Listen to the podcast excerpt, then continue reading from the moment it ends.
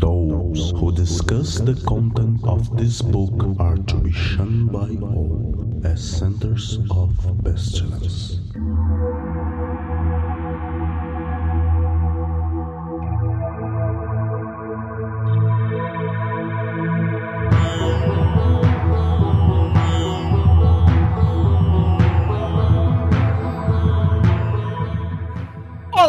Crianças do abismo! Está começando mais um Foco de Pestilência, o seu podcast sobre magia, iluminismo científico e outras esoterices.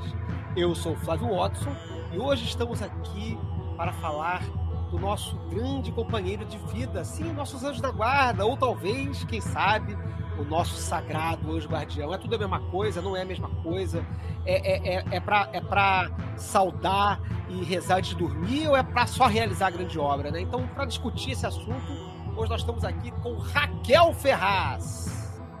Mas é isso, gente. Chegou esse momento de saber se eu ainda sou católica, para que anjo eu rezo, para onde vai. É isso. Vamos descobrir aqui com os irmãos.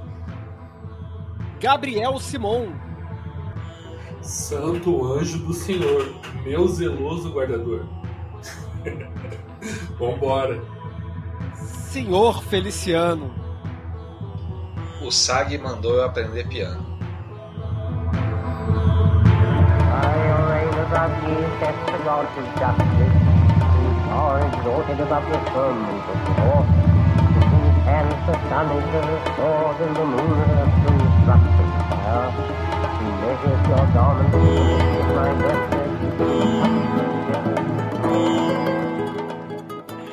O Foco de Pestilência é um projeto do CALEM, Colégio Adlux et Nox, uma moderna escola de ocultismo preocupada com a divulgação do iluminismo científico no século XXI.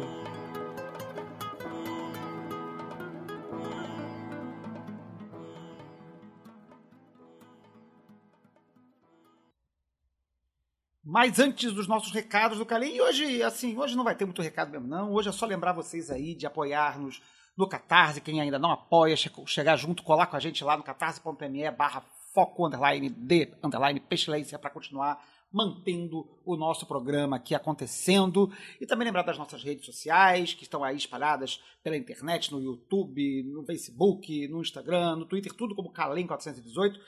Então, siga a gente lá, acompanhe a gente e, bom, ano novo começando, em breve teremos calendário aí para 2021. Agradecemos demais a todos que participaram com a gente de todas as atividades que o Calim promoveu online nesse ano de 2021 e também no ano 2020, quando a gente começou essas grandes atividades aí. Prometemos que, assim que for possível voltarmos a ter as atividades presenciais, não abandonaremos os nossos a nossa audiência online. Nós continuaremos com as atividades online no YouTube e no, e no Discord também, para quem já está lá no nosso Discord. É, continuaremos fazendo aí e nos reunindo com vocês online, mas também esperamos que esse ano, enfim, voltemos a ter as reuniões presenciais. Logo que tivermos as agendas de aulas no Rio e em São Paulo, vamos começar a anunciar nas nossas redes. Então sigam lá. E, galera, é isso. Muito obrigado pela paciência e pelo apoio de todos vocês.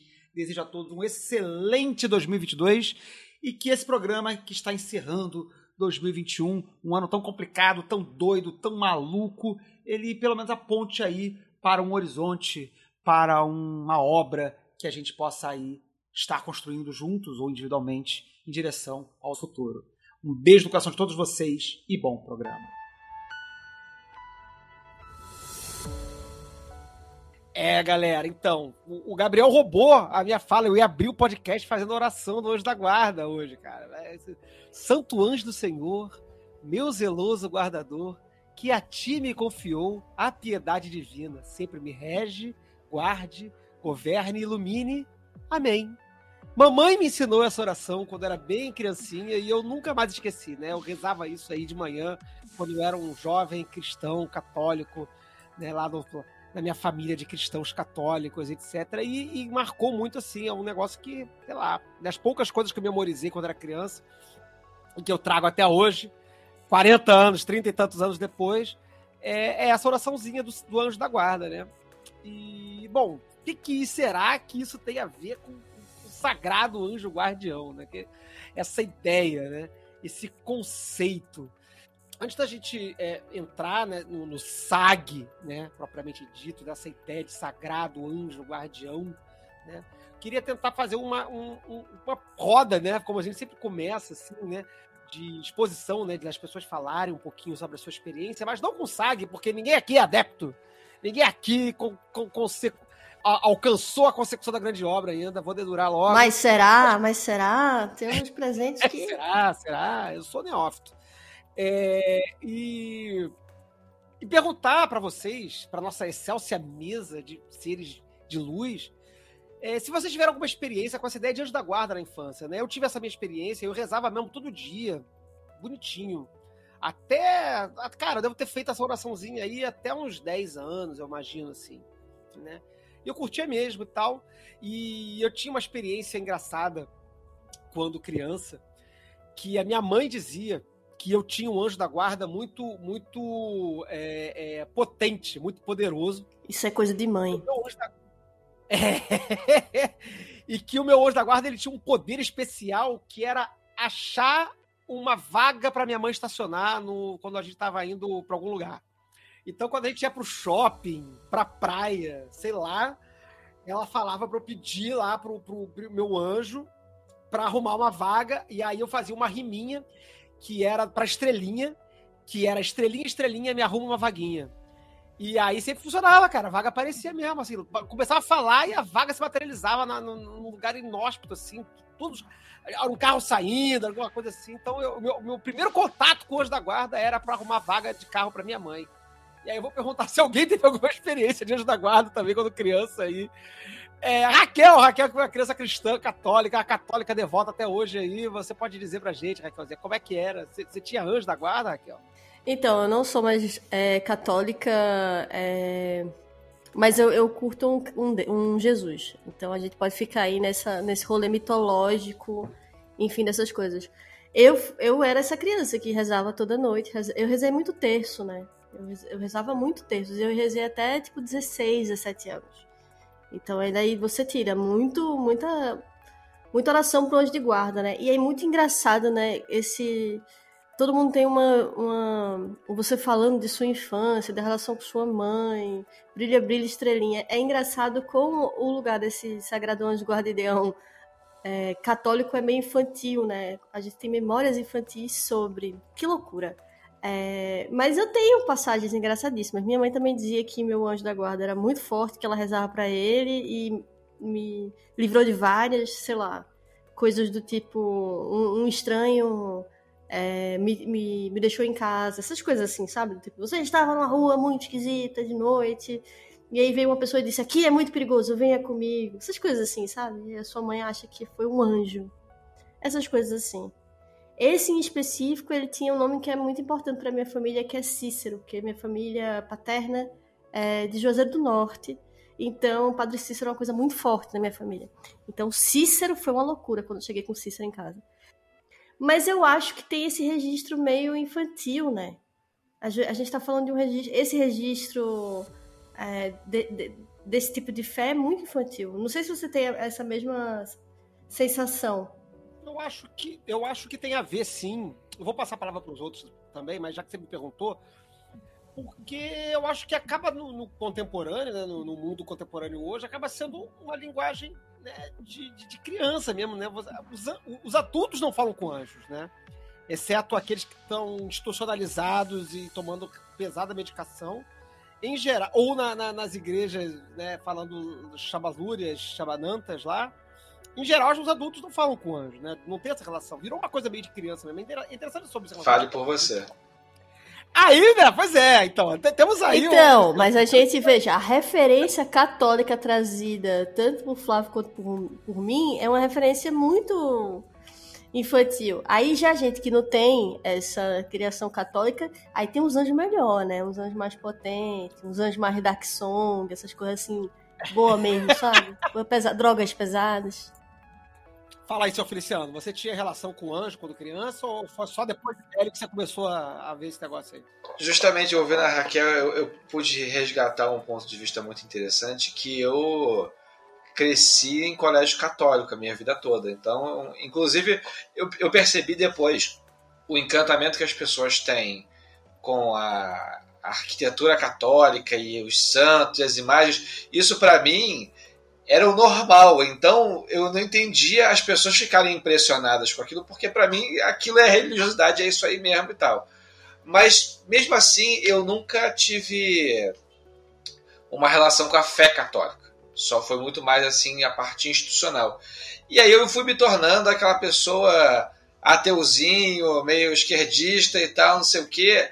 E mesmo depois que eu comecei a entrar no rolê, fiz o curso do Calem, ocultismos em geral, eu sempre tive uma, uma, um approach mais cético, assim, de ah, isso aqui deve ser uma coisa meio psicológica e tal, não sei o quê. E aí, de uns anos pra cá, que eu mudei essa minha relação, principalmente depois que eu, que eu é, passei pelo ritual de iniciação da A. E aí, hoje em dia, eu, eu percebi que é, é uma coisa engraçada porque eu tive ontem com o Danilo Nóbrega no bar, e aí a gente estava falando de mil doideiras, eu falava assim, ah, isso aí é o SAG, a intervenção do SAG, o SAG fez um plano, não sei o quê. E ele ficava muito, tipo, sei lá, o Telemita chamando de SAG, não sei o quê, não sei o quê. E eu pude ver o estranhamento na, na, na, perspectiva dele de alguém realmente se referenciando, tipo assim, ah, veio o anjo aqui intercedeu, ou que ele traçou um caminho. Então eu diria que hoje eu tenho esse encantamento infantil que até sou estranho aos ouvidos dos outros, que eu não tinha na infância. Muito bom. A gente vai explorar esse seu reencontro com os anjos aí mais pra frente no programa. Mas aí, Gabriel, Gabriel, como é que é, Gabriel? Você, você também tem, tinha anjo, não tinha anjo, era cético? Só virou crente depois de velho? Segue cético? Tinha anjo. Tinha anjo, tinha anjo. Fui criado por uma família católica também, né? É, meu pai gostava de chamar minha avó de Papa Hóstia, porque era aquela senhora que estava todo dia na missa, sempre que podia estava lá, praticamente, né? Conhecia todo mundo da igreja, faz parte do, fazia parte de todos os, os grupos pastorais que tinham lá e a avó que me criou, né? Então não tinha muito o que falar sobre isso. A gente eu aprendi a oraçãozinha do anjo e tudo mais, mas sempre uma criança perturbada, viu? Desde os 10 anos eu tinha uns sonhos malucos com o anjo e nunca era numa boa. Era sempre tipo, ah, o anjo tá me perseguindo. Ah, eu tô matando o anjo. Então, assim, a relação nunca foi muito legal antes de entrar no rolê esotérico também. Caraca, já tá tendo pressão com o anjo desde cedo aí. E, e, e eu fiquei curioso, isso, isso depois te deu algum, alguma zica depois de velho, quando você começou a se meter com essas paradas na prática, assim, ou não? Passou, superou, foi um trabalho, foi um trabalho antigo. Então, eu acho que, que é uma. Hoje em dia eu, eu vejo como uma parada muito louca de assim de querer neutralizar essa essa influência, né? Porque eu tenho um sonho que eu já tive criança, depois tive ele repetidas vezes, que é tipo você fugindo do eu fugindo do inferno, fugindo literalmente do inferno, inferno católico e tudo mais, escalando o inferno. E depois da subida, a hora que eu falo assim, pô, fugi, aí aparece um anjo para me pegar também. Então assim, eu corria das duas coisas, tanto o diabo quando dos anjos, não queria papo com ninguém. Tá certo. Tá certo. A Raquel, você tava contando esse negócio da, da infância, né? Minha mãe também dizia que eu tinha um anjo que, que eu, sofri vários acidentes bizarros quando criança, né? Eu rolei um, uma ladeira e, e, não quebrei um osso, assim, uma ladeira enorme, capotei. Minha mãe dizia que, que, que eu tinha, tinha sido o anjo que tinha me salvo e eu também fui atropelado por um ônibus, cara, quando adolescente. E aí minha mãe dizia que no, no, no caso do ônibus, o an, ela, elas pensavam, cara, o seu anjo da guarda, ela sempre tinha essa história de anjo da guarda. Seu anjo da guarda te pegou no colo e te levou até o outro lado da rua, porque eu fui atropelado de um lado, parecia tal, parará, parará, parará. Então essa ideia, minha relação com o anjo é essa. Era, era, um, era um bicho que tava me salvando de, de, de, de morrer, cara. Mas vocês não tiveram contato com um anjo que fosse também fonte de ameaça, que é muito comum no catolicismo, né? Tipo assim, uhum. Deus tá vendo, Deus vai te castigar e tal. Será e na Bíblia você tem a referência do que enquanto anjo castigador de Deus. Vocês tiveram contato assim com a familiar, falando, olha, o anjo vai vir aqui, vai pegar o teu pé, vai fazer. Cara, eu não lembro. Acho que não. Acho que anjo pra mim era sempre gente boa. Se bem que tinha negócio de passar o anjo e ficar com a boca torta, no, anjo dizer amém e dar errado, não é? Tinha um negócio desse. Você tinha, Raquelzinha? Eu acho muito engraçado que é, a gente começa o programa é, revisitando um passado católico.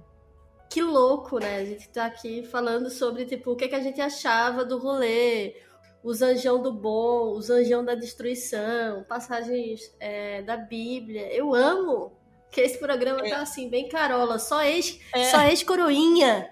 Só ex-coroinha aqui. Eu trouxe uma citação da Bíblia aqui, cara, pra falar. Né? No, caso, no caso, assim, a gente tá falando muito de catolicismo, mas a ideia de anjo, de anjo de proteção, é uma ideia que vem é, dentro da- dessa tradição né, cristã, né? Ela antecede o cristianismo é, no- na tradição judaica, né? Então, no Antigo Testamento você já tem citações de anjo de proteção, né? O, tem uma passagem de Daniel, tem uma passagem da- do, do livro de Daniel, que é Velho Testamento, né? Que ele diz assim, né?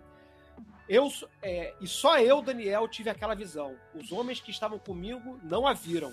Contudo, caiu sobre eles um grande temor e fugiram escondendo-se. Então ele está anunciando a visão de um anjo, que no caso do contexto aqui, né, o protege, né, e deixa geral assustado, porque, né, como a Raquelzinha falou, né, na tradição bíblica, é o anjo, e como o senhor Feliciano também falou, né, o anjo é sempre uma figura de, de temor, né, tinha, tinha aquela série, quem, quem assistia seriado nos anos 90 ou início dos anos 2000, tinha aquela série Millennium. Era uma série que tinha o personagem principal, ele via demônios, né? Ele, ele era um, tipo, uma espécie de médium que via demônios que estavam filtrados na, na, na sociedade. E tinha uma personagem que aparece depois que via anjos. E aí todo mundo fala, porra, que bom, né? Ver anjo, ver anjo deve ser irado, ver anjo deve, ser, deve, dar, deve dar mó bom. Ela fala, cara, pior coisa, porque quando anjo aparece é só pra dizer desgraça. É só pra dizer que o teu filho vai ser sacrificado, é pra dizer que a cidade vai ser destruída, é pra dizer que o mundo vai acabar. É, só aparece pra dar notícia ruim, brother. E, e aí, sempre que ela via anjo, é porque ia dar uma merda horrorosa na série, alguém ia morrer, ia ter um acidente, tal, tal, tal. E é engraçado você ter essas duas tradições, né? A tradição do, do anjo destruidor, né? O anjo exterminador, né? Que vira até nome de filme depois dos anos 60, do Brunel. E, e a ideia do anjo da guarda, o anjo protetor, o anjo que tá ali, né? Te, te acolhendo, te recebendo e te protegendo dos males e te protegendo dos perigos e tudo mais e tal. Eu acho, eu acho essa, essa, essa identidade dupla do anjo, enquanto anjo pessoal na tradição judaico-cristã, né? Ela é, ela é curiosa, né? E eu acho que isso conecta. E eu, por que eu tô batendo nisso agora, né? Porque eu acho que quando a gente for falar de SAG, né, propriamente dito, esse aspecto que une uma ideia de proteção ou de, enfim, de acompanhamento, mas de também de um certo terror, de um certo assombro, também aparece. Né? Ela vai aparecer nessa ideia de SAG depois, né? E então a gente tem essa tradição aí de anjo da guarda, né? De anjo protetor e tal, na, na, que vem do judaísmo até o cristianismo, e que a gente cresce com isso, e que cresce com, com também com a ideia de querubim, aqueles que tem a ver com essa coisa do, da infantilização, né? Os querubins, que são anjinhos fofinhos né, na igreja, aqueles bebezinhos e tudo mais e tal. E, bom, só que em algum momento, na tradição esotérica, um cara chamado Abraão, o judeu, escreve um livro ali pelo século 13, eu não tenho a data, a data exata, vou até olhar depois aqui. Ele escreve um, um livro chamado A Magia Sagrada de Abramelin, em que ele dedica esse livro ao seu filho Lameque. E nesse, nesse livro é descrita uma operação para, entre outras coisas, na verdade, como a maioria dos grimórios, né, ele ensina a, a, a escrever ópera, a ficar, a, a, encontrar a verdade sobre alguma coisa, a convocar exércitos, não sei o que, não sei o que lá, né? Mas entre as coisas que ele promove nesse livro é o contato com um anjo guardião. Esse texto hebraico, ele é traduzido para o francês no século XV, é, meados do século XV, 1458, ele é traduzido para o francês, uma primeira versão do francês, e um manuscrito do século 18 ou 17 é encontrado pelo Mathers, MacGregor Mathers, Samuel MacGregor Mathers, que traduz do francês, ele não traduz do hebraico. Muita gente diz que o Mathers, quando traduz a magia sagrada de Abramelin, ele teria traduzido direto do hebraico, não. É, ele traduz do francês, desse manuscrito francês do século XV. Ou pro, quer dizer, o manuscrito que ele encontra é do século XVII, mas é data, ele diz que o texto foi traduzido para o francês no ano de 1458. Então, desse manuscrito francês, que era um manuscrito muito complicado, cheio de problema, porque era um manuscrito que não tinha pontuação, não tinha letra maiúscula. Então era palavra atrás de palavra encadeado durante três livros, né? Era dividido em três sessões. E aí ele empreende essa tradução e aí no final do século XIX, 1897, ele publica a tradução dele para o livro de Abramelin e ele, Mothers, faz essa essa adaptação de chamar o anjo guardião de sagrado anjo guardião. Isso surge da cabecinha do Mathers, né? E aí chega esse negócio desse rolê pra gente aí, passando pela Golden Dawn. E aí, para falar sobre a Golden Dawn, eu trouxe aqui o, o, a colaboração de um irmão nosso aqui, que já participou do podcast com a gente diversas vezes, que é o Eduardo Regis, que é, é hierofante lá. E, bom, enfim, ele vai se apresentar, é uma gravação que ele trouxe aqui. Eu pedi para ele falar sobre a ideia do Sagrado Anjo Guardião dentro da Golden Dawn. Então ele vai contar um pouquinho dessa história do Mothers e como que, dentro da Ordem Hermética da Aurora Dourada, se inscreve a ideia de Sagrado Anjo Guardião. Então, vamos lá. Olá, tudo bem? Meu nome é Eduardo Regis, eu sou Eurofante do Templo Tarut da Ordem Hermética da Aurora Dourada, ou Golden Dawn, como eu vou chamar a partir de agora, para ficar mais fácil. É, e eu vim aqui falar um pouquinho sobre o tema de hoje, né? Que é aí o Sagrado Anjo Guardião, o SAG, né? E a Golden Dawn. Né? É... A história do SAG na tradição esotérica ocidental contemporânea, ela se mistura com a história da Golden Dawn principalmente na figura do Samuel Mathers, né? que foi um dos fundadores da Golden Dawn, foi um dos grandes chefes da Golden Dawn, um cara muito importante. Né? E o Mathers ele vai traduzir o livro uh, na magia sagrada de Abramenim, né? que vai pegar o, um manuscrito em francês, faz uma tradução e essa tradução desse livro da Abramenim, ela vai se tornar muito popular e influenciar muita gente, né? É, a partir de então. Né? E esse, nesse livro, como vocês já devem ter ouvido falar aí no podcast ou vão ouvir falar, né? ele dá uma série de rituais, enfim, encadeados para que a pessoa consiga uh, conversar e conhecer o sagrado anjo guardião dela. Mas na Golden Dawn em si, não havia no currículo o ritual de Abramenim. Né? Uh, o que acontece é que a Golden Dawn está preocupada lá originalmente, né, no final do século XIX na Inglaterra, em passar um conhecimento mágico uh, uh, sólido e em fazer com que os seus membros eles entrem em contato com uma, uma espécie de iluminação, uma espécie de nova consciência, uma espécie de versão é, é, mais elevada de si mesmo, uma coisa assim. Né? É, e aí a gente tem duas questões. Né? Uma questão é como isso era feito, e não havia, repito, nada como um Abramelin, né? E se essa, esse, se esse conceito da Golden Dawn é de fato sinônimo, né? É de fato igual ao SAG, ao Sagadão de Guardião. São duas questões que aí que dão pano para manga, dão discussão.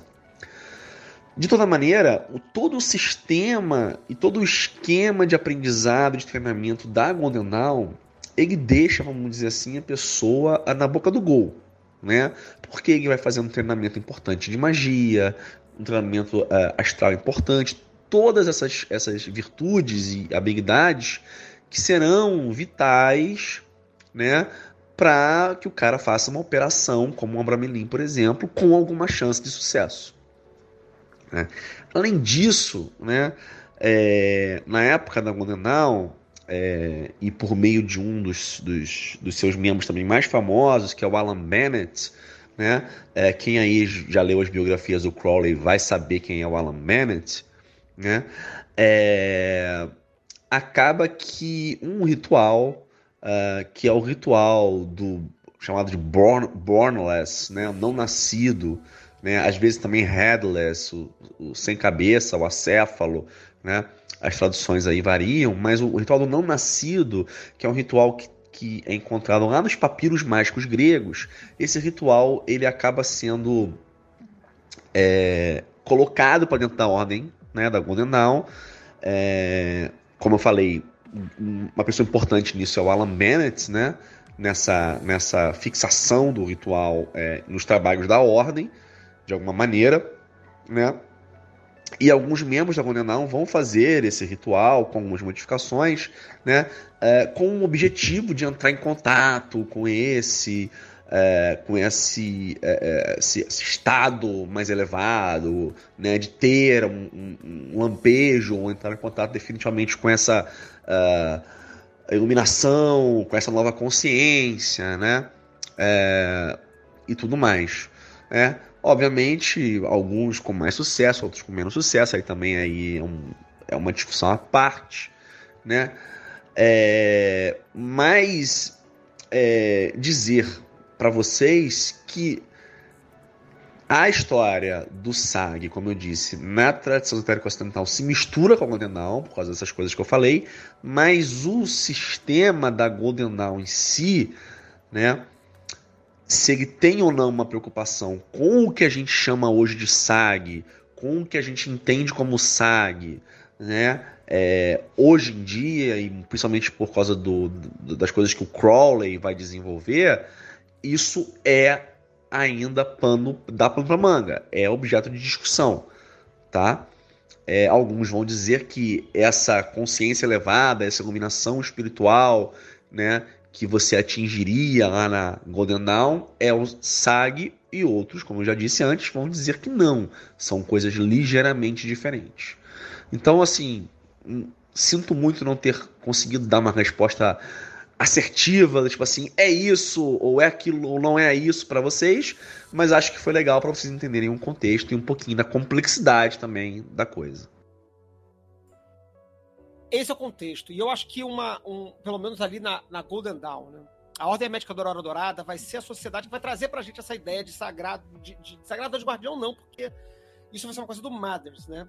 Mas essa ideia de, de, um, de uma cerimônia do, do Born Ness One, né, do Inascido e tudo mais, como um, um, um, um caminho da iniciação proposto ali dentro deles. Né? E uma coisa que eu achei interessante do que o Dudu falou, e eu vou querer o comentário de vocês, é que ele fala né, que todo o preparo da Golden Dawn te deixa na cara do gol né, para fazer o ritual do Abramelin, por exemplo. As práticas, os, os exercícios, o, é, o conhecimento cerimonial de magia de cabala, etc, etc, etc. Né? Enfim, isso eu achei muito interessante, depois eu vou comentar mais sobre isso, mas eu queria saber de vocês o que, que vocês acham desse, desse momento, o que, que, que isso, se isso conecta com a gente. Vou chamar até o senhor Feliciano um pouquinho aqui para comentar a, a, a, esse momento, esse pedaço aí. É, eu acho que eu concordo plenamente com isso que ele falou. Acho que talvez o, o verdadeiro mérito da Golden Dawn, para além de currículos e estruturas, o impacto social de reunir as pessoas, é, hoje em dia é ainda proporcionar esse tipo de treinamento de uma forma acessível. Assim, basta uma dedicação. E eu acho que é, é justamente tendo isso em mente também que o Crowley funda a A. Aí ele fala que o, o objetivo da A só, só, tem dois objetivos, que é auxiliar a pessoa a ter o conhecimento e conversação com o Sagrado Anjo Guardião e a travessia do abismo. É só isso, o resto é firula. E aí, dentro dessa ideia, o treinamento da A, ao menos inicial, é todo tal qual a Golden Dawn para te preparar para ficar na cara do gol para fazer obra benigna. É, assim, a gente tem que.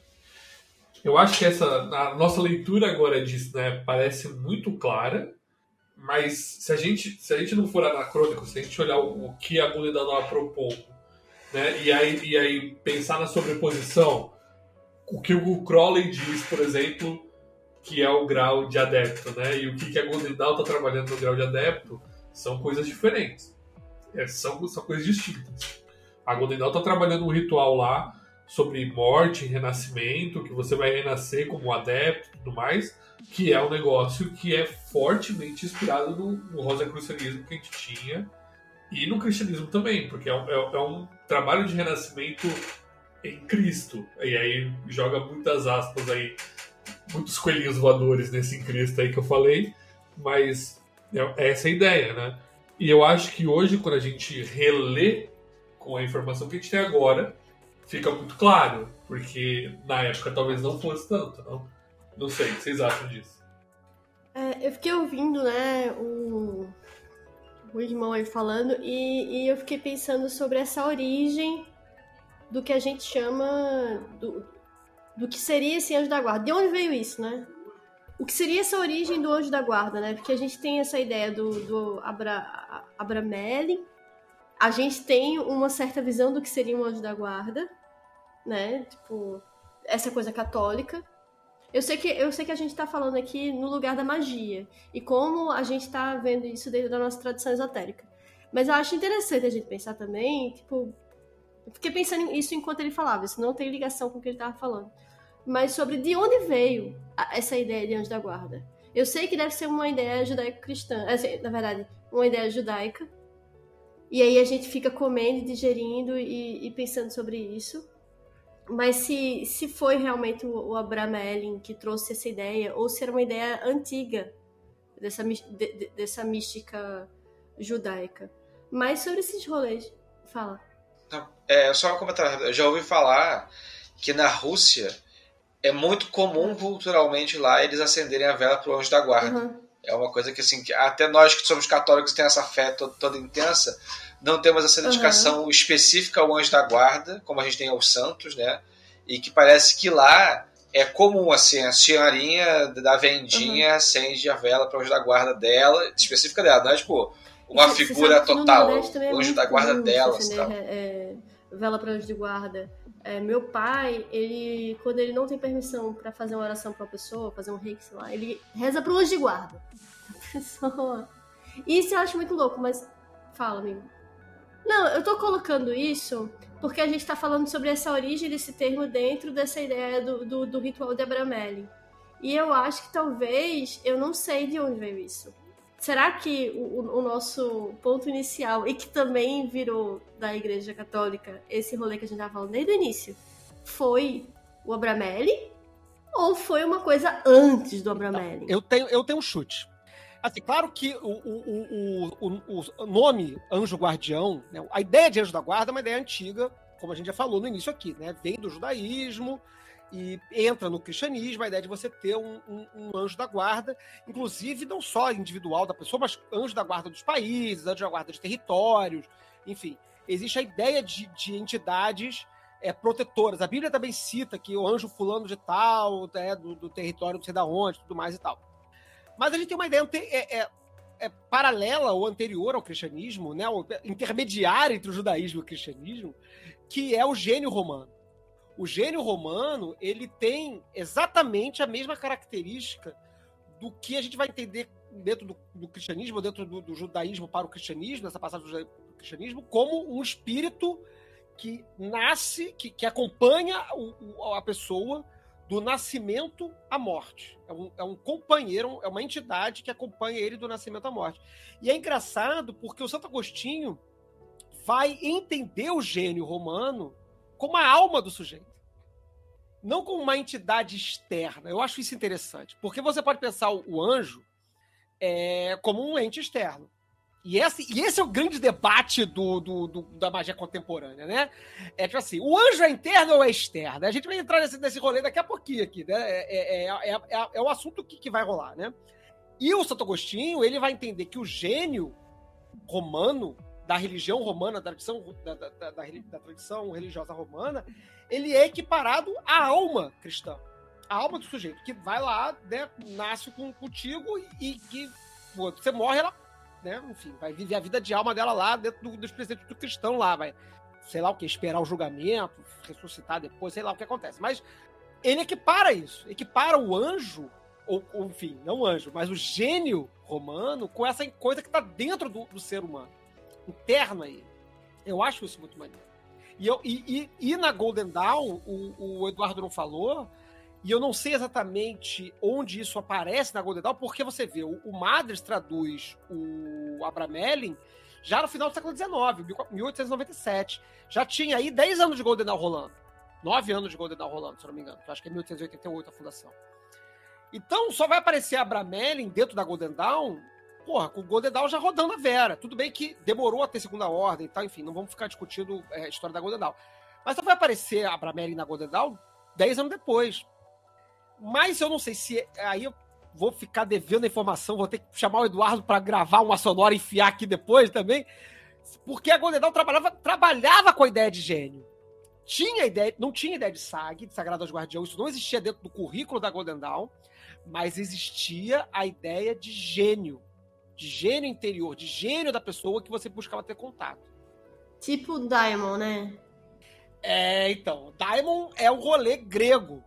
E eu já arrumei muita treta com algumas pessoas dizendo que Sag Daimon não tem nada a ver. Até que eu tomei uma pernada do, do Crowley e ele disse que meio que tem, mas eu, eu ainda acho que não tem. Eu acho que não tem. É porque eu só eu fico- acho que não tem. Hum. Fala. Não, não, Fala, fala, fala, fala, fala, fala, não, fala, fala. Você acha que não tem? Fala, fala, fala, fala, fala, fala, fala, fala. Não, fala. vou falar, vai, vai, peste. Por que, que, eu, a- por que, que eu tenho essa implicação? Essa implicação não. Por que, que eu tenho essa implicância com a ideia de, de, de haver uma sobreposição do sagrado anjo guardião com a ideia de é, daimon é, grego ou gênio romano?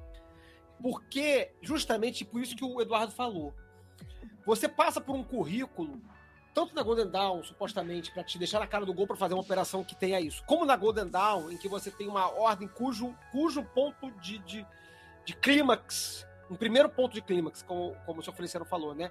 É esse conhecimento e conversação com Anjo Guardião, se exige um tipo de treinamento tão estrito e tão intenso e tão longo para você chegar lá, não faz sentido para mim que seja algo que estava tão culturalmente acessível para o grego, para a religião grega. O cara estava convivendo com essa ideia. E é meio nessa, nesse lugar que eu implico com falas como a do senhor Feliciano, dizer que, ah, o Sag dizendo não sei coisa, fazendo não sei. Pronto, o Sag tá, tá cagando, porque ele tá, tá em outro rolê, ele, ele tá, tá esperando você conseguir ouvi-lo, né? Não, você não tá escutando o que ele tá dizendo ainda. É- Essa é a minha, minha perspectiva meio, meio, meio conservadora da ideia, né? de que ele não é um troço que está assim tão acessível e tão sussurrante no nosso ouvido. Justamente porque, supostamente, dentro do sistema que a gente está falando, especial, es- especificamente dentro do sistema da Astro Argento, que é uma coisa que eu acho que a gente pode explorar um pouquinho também, é, ele é o resultado de um processo muito intenso. Não é um troço que está aí, tipo, dando mole a todo momento, não. É porque você não tem amor no coração. Não. Porque olha só, Olha aquelas. Imagina o seguinte: é, o Saga enquanto uma força da natureza, digamos assim, enquanto um rio ou uma cascata.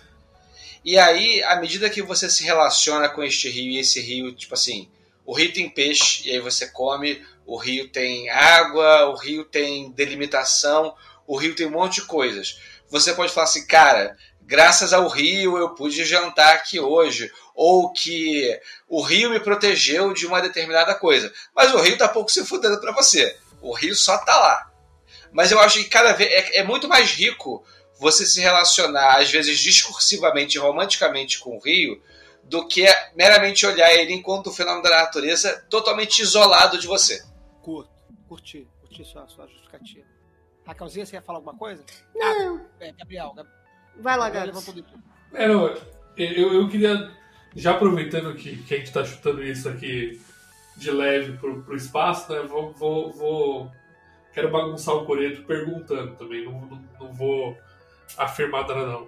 Mas vocês acham que a experiência do, do conhecimento e conversação ela é acessível fora da tradição esotérica? Vocês acham que outros é, outras pessoas, outras paradas alcançam essa experiência de outro jeito? É, Eu não tenho dúvidas e acho que o Crowley também não tinha dúvidas. Por quê? Eu, eu acho que a ideia da, de um processo que pode ser inclusive espontâneo, mas que te conecta com uma certa totalidade, ela está expressa nas mais variadas religiões e nas mais variadas religiosidades. Então eu acho que assim, claro que vai ter uma especificidade aqui e ali, mas sei lá, vou, vou, vou assim dar um, umas merdalhadas assim, que eu não, não entendo nada de hinduísmo, mas assim, tem um lance que é a relação do eu com o Atman e como que o Atman é uma, é, na verdade, é um, uma emanação de Brahma, que é a parada que tem tudo a ver com Sag e, e com o Mestre Secreto do Caralho 4, sabe? Não, super acho que tem sim. A ideia de Atman eu acho que, que, que, que é, não, é, não é igual, mas é, é- tem essa, essa ideia de, de ser algo que particular, mas que te conecta num, num grande piscinão do todo, assim, né? Eu também não, não transo muito hinduísmo, não, mas eu, do que eu conheço, eu acho que, que a- a- faz, faz sentido sim. E tem que jogar da mesa logo a carta do, do Jung e da relação do self com Ah. o Sag. Eu tô segurando essa carta pra daqui a pouco. Eu vou jogar daqui a pouco. Mas assim, eu, eu, vou, eu acho que, respondendo o Gabs, né, acho que a Raquelzinha também queria falar alguma coisa, porque a Raquelzinha se empolgou quando o Gabs falou. Fala você então, Raquel. Eu ia falar, mas a minha cachorra tá latindo muito. Mas o que eu ia dizer é que tem no prefácio do Liberaba, né? É, o Crowley ele vai falar: ah, Moisés fez não sei o que, o Buda fez não sei o que, eles foram na puta que pariu e voltaram com uma puta revelação e não sei o que. E claramente ele tá falando sobre diferentes é, experiências místicas com alguma coisa que a gente não sabe o que é, porque ele fala: as pessoas eram comuns, aí voltaram, tipo, completamente não comuns completamente fora desse mundano, trazendo uma verdade específica. Não, não sei se é específica a palavra, mas, mas trazendo uma verdade, uma ideia. E, que, e aí ele traz essa, essa coisa do liberável que eu acho muito linda. Esse, prefácio é muito bonito, né?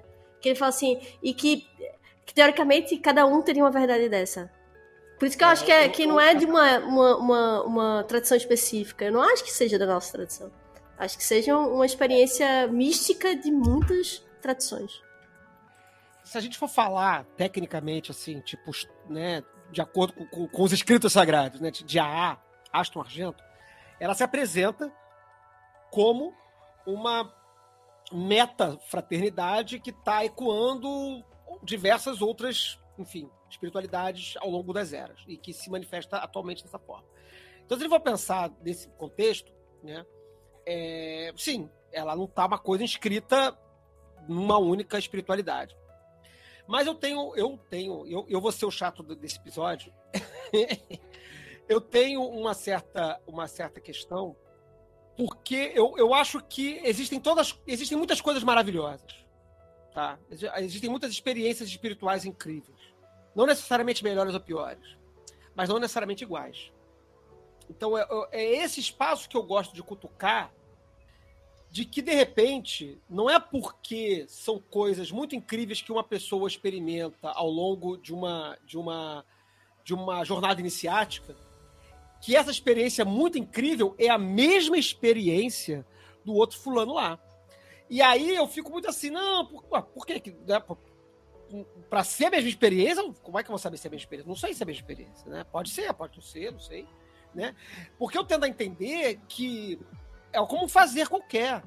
Você pode se tornar um, um excelente pintor, né? Estudar arte, pintar pra caralho e tudo mais, tarará, tarará, tandura, e obter um grande poder estético maravilhoso. E você pode ser um grande arquiteto, sei lá, e ter um grande poder estético. As manifestações vão ser diferentes. O resultado vai, vai ser incrível, você vai construir grandes, grandes eventos impressionantes que vão mudar a civilização, a história, mas vão ter feito coisas diferentes. Então eu fico um pouco. Eu, me cutuca isso, me cutuca um pouco isso. Seu Feliciano. Arrastando um pouquinho o lance da Golden Dawn, eu ia tentar surfar também né, nessa, nessa polêmica das diferentes experiências, porque no contexto da Aston Argento, eu acho que o Crowley já estava focado no processo de conhecimento e conversação com os Sagadões de Guardião para montar o esquema e tudo é meio que direcionado para aquela experiência e o que vai acontecer depois daquela experiência. Na Golden Dawn, historicamente, é interessante porque não fica claro o, o, que, o que a gente chama de consecução ou grau de consecução das pessoas que são adeptos. E isso cria um, uma parada que, que, é justamente o que eu queria trazer para a mesa. Tem um cara, não vou lembrar qual é o nome dele lá da Golden Dawn, e, se, se não me engano é o Felkin, é o Felkin que depois vai para a Austrália, vai para Nova Zelândia ele se torna adepto em algum momento, e aí tem mil tretas lá da Golden Dawn, e eventualmente ele fala assim: Eu estabeleci contato com os chefes secretos. Com os irmãos, não sei se é chefe secreto, acho que com os irmãos da Terceira Ordem, uma coisa assim. Acho que é chefe secreto da Golden Dawn e Terceira Ordem da Golden da Astro Argento. Aí ele fala isso. E aí tem uma galera que bota muita fé e começa a seguir as orientações dele. E aí vem o questionamento, assim, que é a tarefa do adepto ali da Golden Dawn o que ele esse, esse tipo de experiência talvez seja justamente o conhecimento e conversação com o Santo Anjo Guardião e quase nenhuma outra pessoa teve ou existe uma outra consecução que diz respeito à conexão com os supostos chefes secretos que não é relacionada diretamente ao SAG. Rapaz, Você tá querendo fazer a distinção entre chefe secreto e SAG, não é isso? É, se uma coisa necessariamente leva a outra, ou se são experiências distintas que são atingidas talvez paralelamente. Ah, eu acho que são coisas completamente diferentes. É, até porque a gente vai ter que dizer o que é mestre secreto, assim. Porque qual é a nossa É, definição? é, Porque pelo menos, minimamente, está, assim, a gente te- desenhou o que é a nossa ideia do, do, do SAG. Minimamente. Agora o, o mestre secreto já tá mais difícil. Mas dá pra ter contato com os mestres secretos sem ter contato com o SAG? Dentro da estrutura, dentro da estrutura, tanto da Golden Dawn quanto da Astro Argento, não, porque é uma questão sucessiva, né? Tipo assim, se- supostamente, esses mestres secretos são mestres da terceira ordem, são mestres, né? Lembrando para quem não está familiarizado com, com estrutura tanto da Golden Dawn quanto da Astro Argento, né? Você é aspirante nos primeiros quatro graus, nos primeiros cinco graus, depois você é adepto nos três graus superiores, e depois você é, é quatro graus, né? Depois você é mestre nos três últimos graus lá, fodão além do abismo, né? Como o senhor Feliciano falou no início, as duas principais consecuções da Astro Argento é conhecimento e conversação com o Sagrado Guardião, que passa desse primeiro galerinha lá, os aspirantes, para os adeptos do segundo, do segundo rolê, da segunda casinha, e a travessia do abismo, que é o que acontece entre os- a galera da segunda casinha para passar para a galera da terceira casinha. Então, se você só falar com a galera da terceira casinha, os mestres secretos, a- a- a- os mestres da ordem, estão depois de sua experiência de consecução. Isso, isso estritamente respeitando a estrutura que foi desenhada, tanto na Golden Dawn, tanto na Ordem Hermética da Aurora Dourada, quanto na Aston Argento. E aí? Apesar de que justamente hoje em dia é, o- a gente vive na, de forma muito mais intensa na nossa so- sociedade, uma coisa que não acontecia antes. Hoje em dia você consegue twittar pro Paulo Coelho e o Paulo Coelho te responder. Você consegue falar com o senador fulano de tal diretamente, que é uma coisa que antes a sociedade não permitia, não concebia. Assim, era uma coisa muito, muito anômala para acontecer e hoje em dia é até eficaz. Eu vou abrir uma conta no Twitch chamada Mestre Secreto. E aí você pode falar comigo lá que eu vou entrar em contato com eles e, re- e representar o Mestre Secreto no Twitter. Nenhuma diferença que o pessoal da GD fez. Vamos lá, né? Assim, supostamente, a ideia de mestre secreto, né, era uma ideia meio mítica, de, de pessoas, porra, transcendentes, né, que não existentes e tudo mais e tal, para justificar um governo na ordem, né. Mas, a gente, mas, mas na Golden Dawn, pontualmente, isso, isso não se materializou, mas na Astro Argento, você tem pessoas que alegam ser dos graus superiores, né, supostamente são mestres da ordem, estão acima de, de, de mestre exemplo supostamente você pode falar com ele. Você tem aí. O, o, o- eu converso com, com. De vez em quando troco mensagem lá com o Cornelius. O Cornelius é supostamente mestre do templo. Tô falando com o mestre secreto da ordem? Né? O Cornelius é supostamente mestre do templo. A gente tem, a gente tem um, um parente aí na, na- na nossa família que é mestre do templo. Né? E aí? Ele pode trocar mensagem com ele lá. Então, Mas será que, mestre secreto? será que para eles não existe também um mestre secreto? Ou será que eles, eles chegaram num patamar que, tipo assim, agora daqui pra cima não tem mais. Não tem, é eu e não tem mais, mais nada. Eu não sei, cara. Até- porque, voltando no rolê de Sagrado Guardião, dentro da estrutura da Astro Argento, quando você vira mestre, você larga o anjo pra trás, brother. Você atravessa o abismo, vira mestre, ganha uma maldição e deixa o. que é outro programa, é outro programa, a gente deixa pra lá. E, e- quer dizer, a é um grau de mago, né? Mas enfim, né? você deixa o, o, o, o, anjo pra trás. Largou o anjo. Talvez você tenha precisado do anjo pra chegar no grau de mestre. Sim, com certeza. Mas, enfim. Tretas. Como fez o Crowley, né? Ele, é- ele mandou lá, ele lá fodão, o mestre do templo, escreveu uns cartões postais pros probacionistas. Mandou pelo correio assim: é o seguinte, o rolê é esse aqui, vocês acompanham esse cartão postal aqui, que eu tô, tô aqui na cidade das pirâmides, passando férias, enquanto vocês estão aí comendo capim, deu meu cartãozinho. Fala, Ragozinho. Não, é que eu amo que eu ia dizer que é muito gamificado, né? É um RPG. Você entra, aí você faz não sei o que, aí você encontra o anjo. Tem que cumprir lá, as tarefinhas. É, tem um tabuleiro que em formato de, de árvore da vida, e você vai indo, não sei o que, não sei o que lá. Eu não sei, gente. Eu fico com a impressão que é tudo uma grande. Pode ser que eu esteja comendo uma pauta aqui, indo muito pra frente, ou é, sendo muito objetiva com o rolê. Eu fico achando que é tudo. que a tentativa é você entrar em contato com, com você.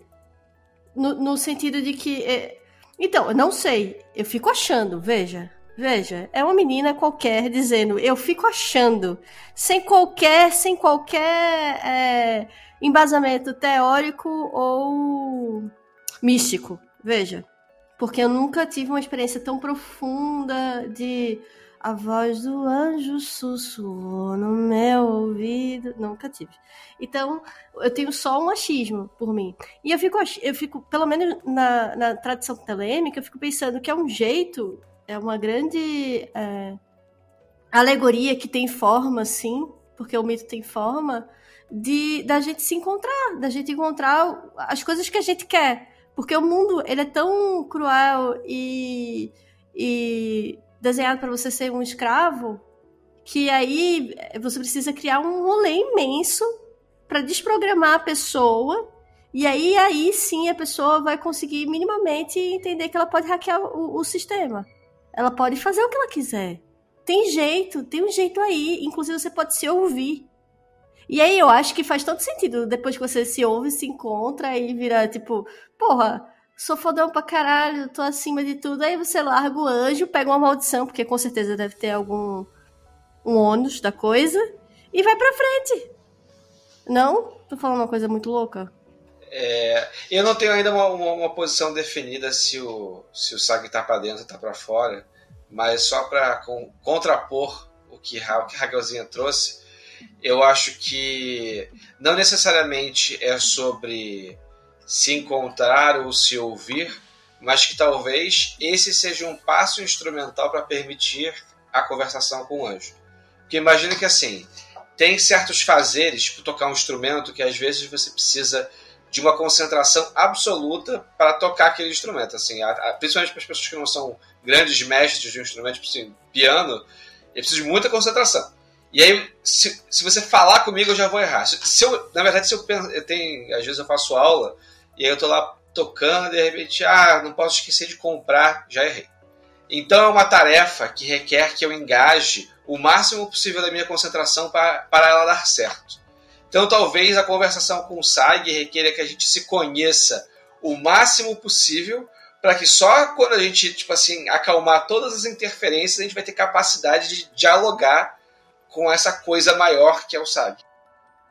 Ah, com certeza, né? Tanto que você vai naqueles pagode e aí o cara que toca o cavaquinho e ele tá solando, ele tá ao mesmo tempo solando e pedindo cerveja. Porque o que? Ele abandonou o SAG e virou, tipo, fodão, mestre fodão, entendeu?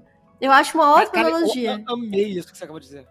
Eu amei, porque eu tava pensando exatamente nisso. Quer dizer, não, não na ideia do cavaquinho do cara pedindo cerveja, mas é, é, eu pensei no cara que, que treinou um ofício é, é, é, ao, ao, ponto do, do, do, automatismo, e aí ele, tipo assim, já tá fazendo aquilo ali enquanto tá fazendo outra coisa, sabe? Tipo assim, dirigir, por exemplo, né?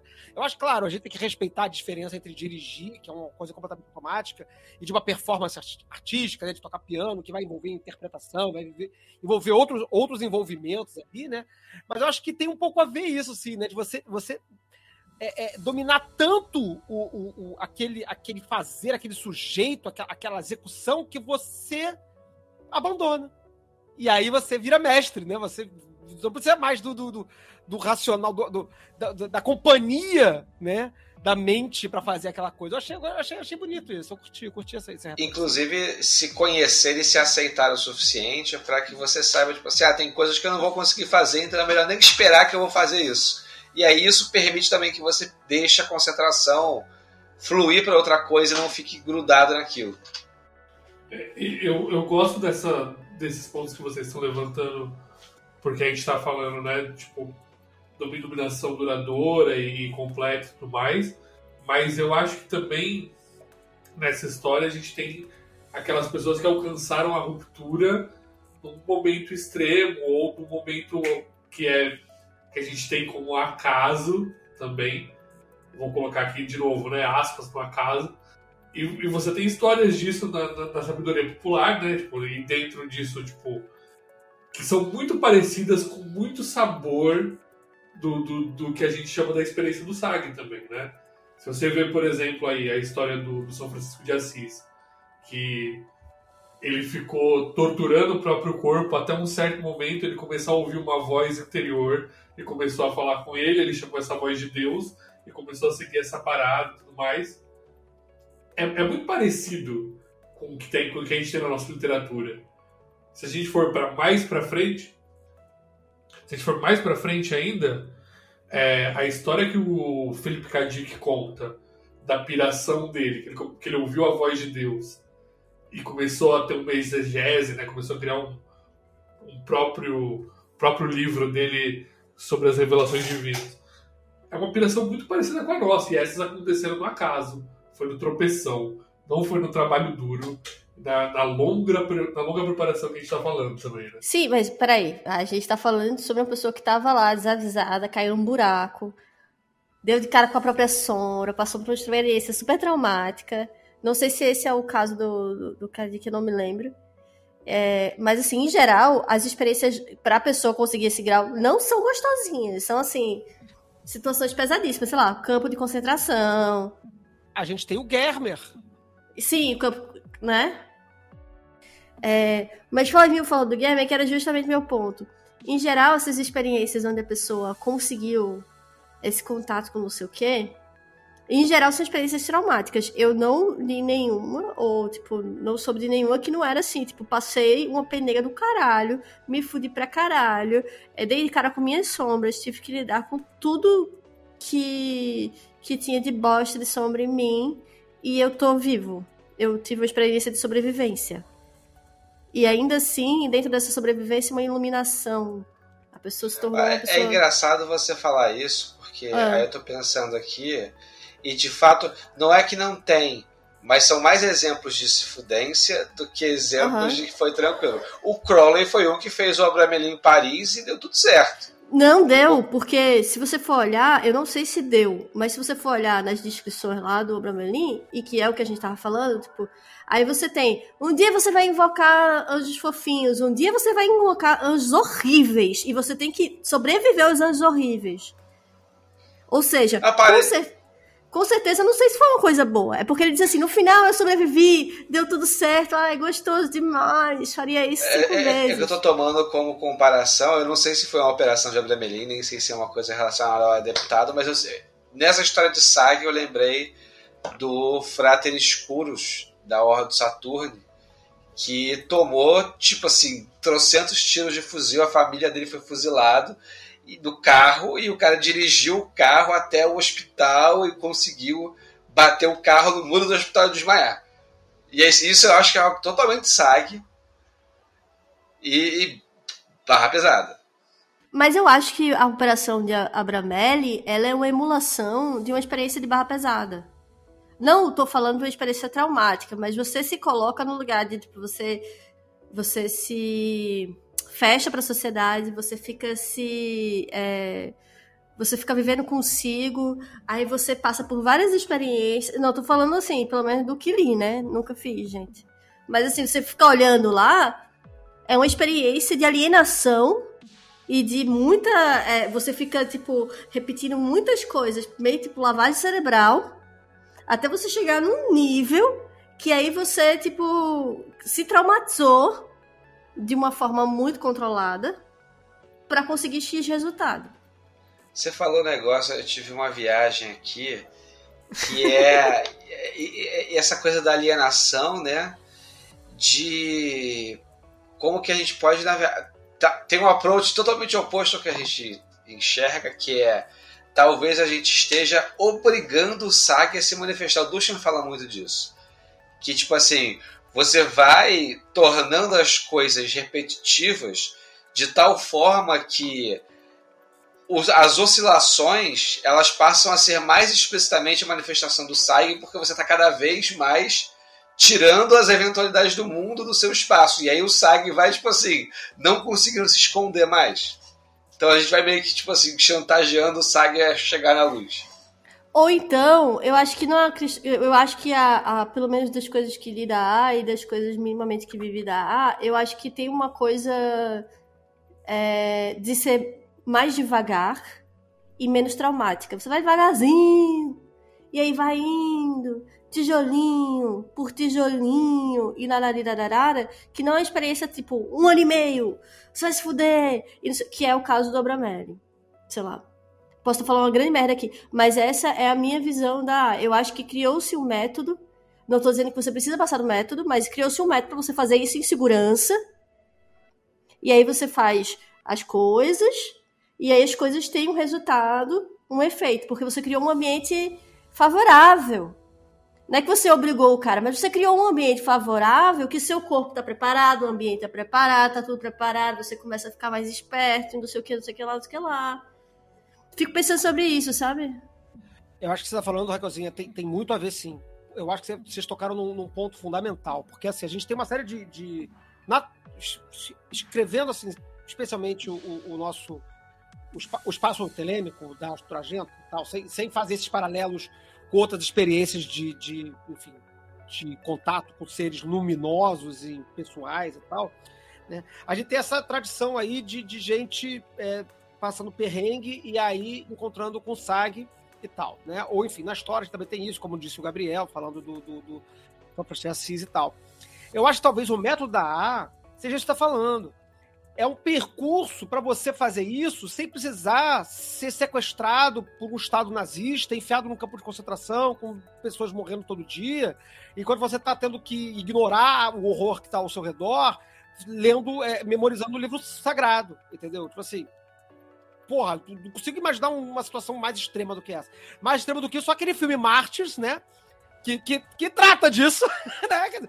Pega as pessoas, passa, faz elas passarem por um sofrimento físico e emocional pavoroso até elas verem manifestarem no olho a visão do, do, do, do martírio e, e da, da, visão de Deus. Né? Quer dizer, ah, talvez o método da A, de proposta de sagrado anjo guardião, seja isso: você chegar nesse, nesse, nessa figura supostamente é, que, que, que, tem, que tem coincidência com situações de horror e de terror, sem passar é... com os horrores. Eu me perdi, você estava na ponta da língua, mas acho que eu anotei aqui. Cadê?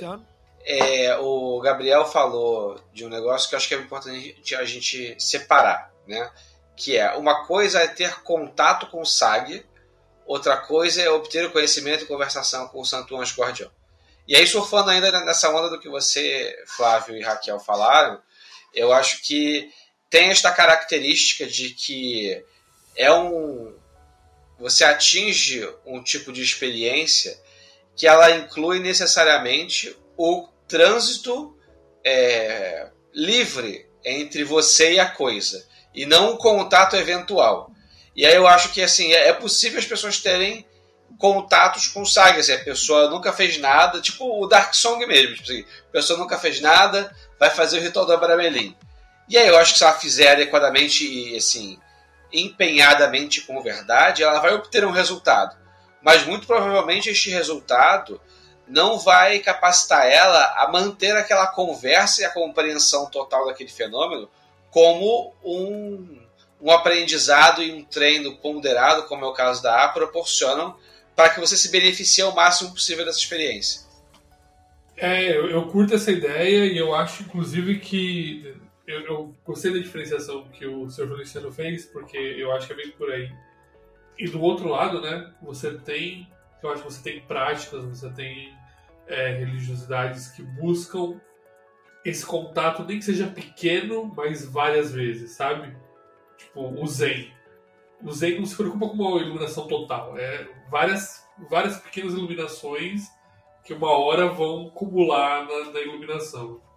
Sei lá, não sei se, se, a gente tem um método que é muito bacana e eu concordo. É, é, o desenho da Astro vai fazer um método que faz sentido para a cabeça ocidental né? Porque ele é gamificado, como a Raquel falou. Você começa aqui, você vai para cá. Você vai daqui para lá, de lá para cá, e você vai andando do xadrezinho até checkmate. Ou, né, e, enquanto os outros não são assim tão, tão fáceis pra gente sacar ou Ou eu posso só fazer um adendo? É, ou a gente não tem a mesma é, o mesmo tipo de raciocínio. Eu acho que faz sentido pra gente por conta dessa visão ocidental, irararararara. E às vezes a gente até esbarra num rolê que é tipo é Europa versus Brasil. Eu acho que a gente às vezes esbarra um rolê Europa-Brasil nessa tradução que a gente tenta fazer hoje aqui no Brasil. E aí, quando você, a gente fala de uma tradução que é, sei lá, oriental, enfim, com uma outro, um outro tipo de, de norte de, de raciocínio, aí realmente pra gente é mais difícil. Porque a gente tá falando de programação, né? De disciplina, programação, linguagem. Essa gamificação do, do processo é um negócio é, bastante ocidental, especialmente ali do final do século XIX, século XVIII, XIX, né, que era tudo muito linear, né, tinha uma visão de mundo linearizada, né? Hoje em dia você tem algumas pessoas na, na Aston Argento propondo novos percursos, e o próprio Crowley fala, eu não vou conseguir catar uma passagem agora aqui de cabeça, nem no livro, mas que esse percurso ele não é exatamente linear, né? Você tem experiências de todos os graus em todos os graus, mas você tem experiências principais em cada grau, às vezes você fica devendo alguma coisa que você cumpriu no grau seguinte, ou às vezes você antecipa um negócio que você manifesta antes, num, numa etapa anterior, né? Não é, não é, exatamente tão, tão linear, né? Mas há uma ideia de linearidade, sim. Mas enfim, agora eu queria, já que a gente discutiu processo, sofrimento, desgraça e, e etc., eu queria, queria passar para o outro espaço do rolê aqui, é, antes da gente ir para o ter, terceiro momento que eu quero chegar lá, embora a gente tenha falado dele ainda, já tenha falado dele um pouco, que é essa, essa coisa que a gente já beliscou por aí, e que eu acho que aí é o momento do, do Max meter o seu. Ih, aí, ó. Alô, tá me vendo? Tá me vendo? Tá. Que é o. Essa interioridade ou exterioridade do Sagrado Guardião, que é um tema que é, assim, de certa forma, ele é tido como um lugar comum, em, em geral, por aí as pessoas dizem que o, o Sagrado Guardião é uma espécie de eu superior. Isso está na maioria das definições. Eu catei uma, o, o, Daniel Michael Craig fala isso. Eu catei um pedacinho dele aqui. O Do, Daniel, o Donald Michael Craig, né, no Modern Magic, ele diz uma coisa que eu fiz uma tradução mequetrefe aqui, né? É uma expressão que significa, falando sobre, sobre o SAG, né, definindo o SAG, né? Uma expressão que significa ser o eu superior para alguns, uma entidade não física com mais conhecimento para outros. Entrando em contato com o Sagrado Anjo Guardião é conhecido como conhecimento de conversação. Estabelecer essa relação é considerado o mesmo que alcançar a iluminação ou a consciência cósmica. Então, nessa definição do Donald Michael Craig, no Modern Magic, né, que é um livro moderno, super recente, né, ele já diz assim, ele, ele não, não dá, parece que ele não está dando a opinião dele, né, porque ele diz assim, é para alguns é o eu superior, para outros uma entidade não física com conhecimento, com mais conhecimento né? E aí, né? É, é, é, essa psicologização da magia, que foi o grande rolê do século XX, transformou o Sagrado Guardião no self junguiano, no eu superior, numa ideia de identidade, de uma identidade própria que você não está falando com ela direito, como a própria Raquelzinha deu a entender em uma outra fala dela aí. É, eu acho assim, tem algumas coisas que, independente da grande verdade ser interno ou externo, a, a, criar essa ponte facilita muito. Então você ler Jung considerando que considerando o self enquanto é, sinônimo de SAG te dá muitos insights, como por exemplo, assim, imagine que uma das metáforas do SAG é que o SAG ele é uma função organizadora da sua alma. E aí, tipo assim, isso é uma ideia que faz muito sentido e que, tipo, porra, é, capacita você a elaborar pensamentos muito mais complexos porque você leu, tipo assim, um parágrafozinho do Jung.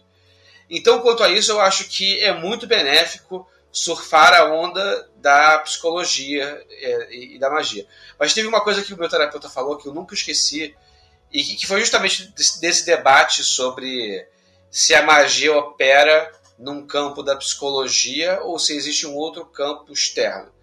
E aí ele me falou o seguinte, que agora, nesse momento, tem partículas de raio cósmico atravessando os nossos corpos. Isso de fato acontece, só que elas não causam nenhum tipo de efeito no nosso corpo, porque são partículas microscópicas, claro.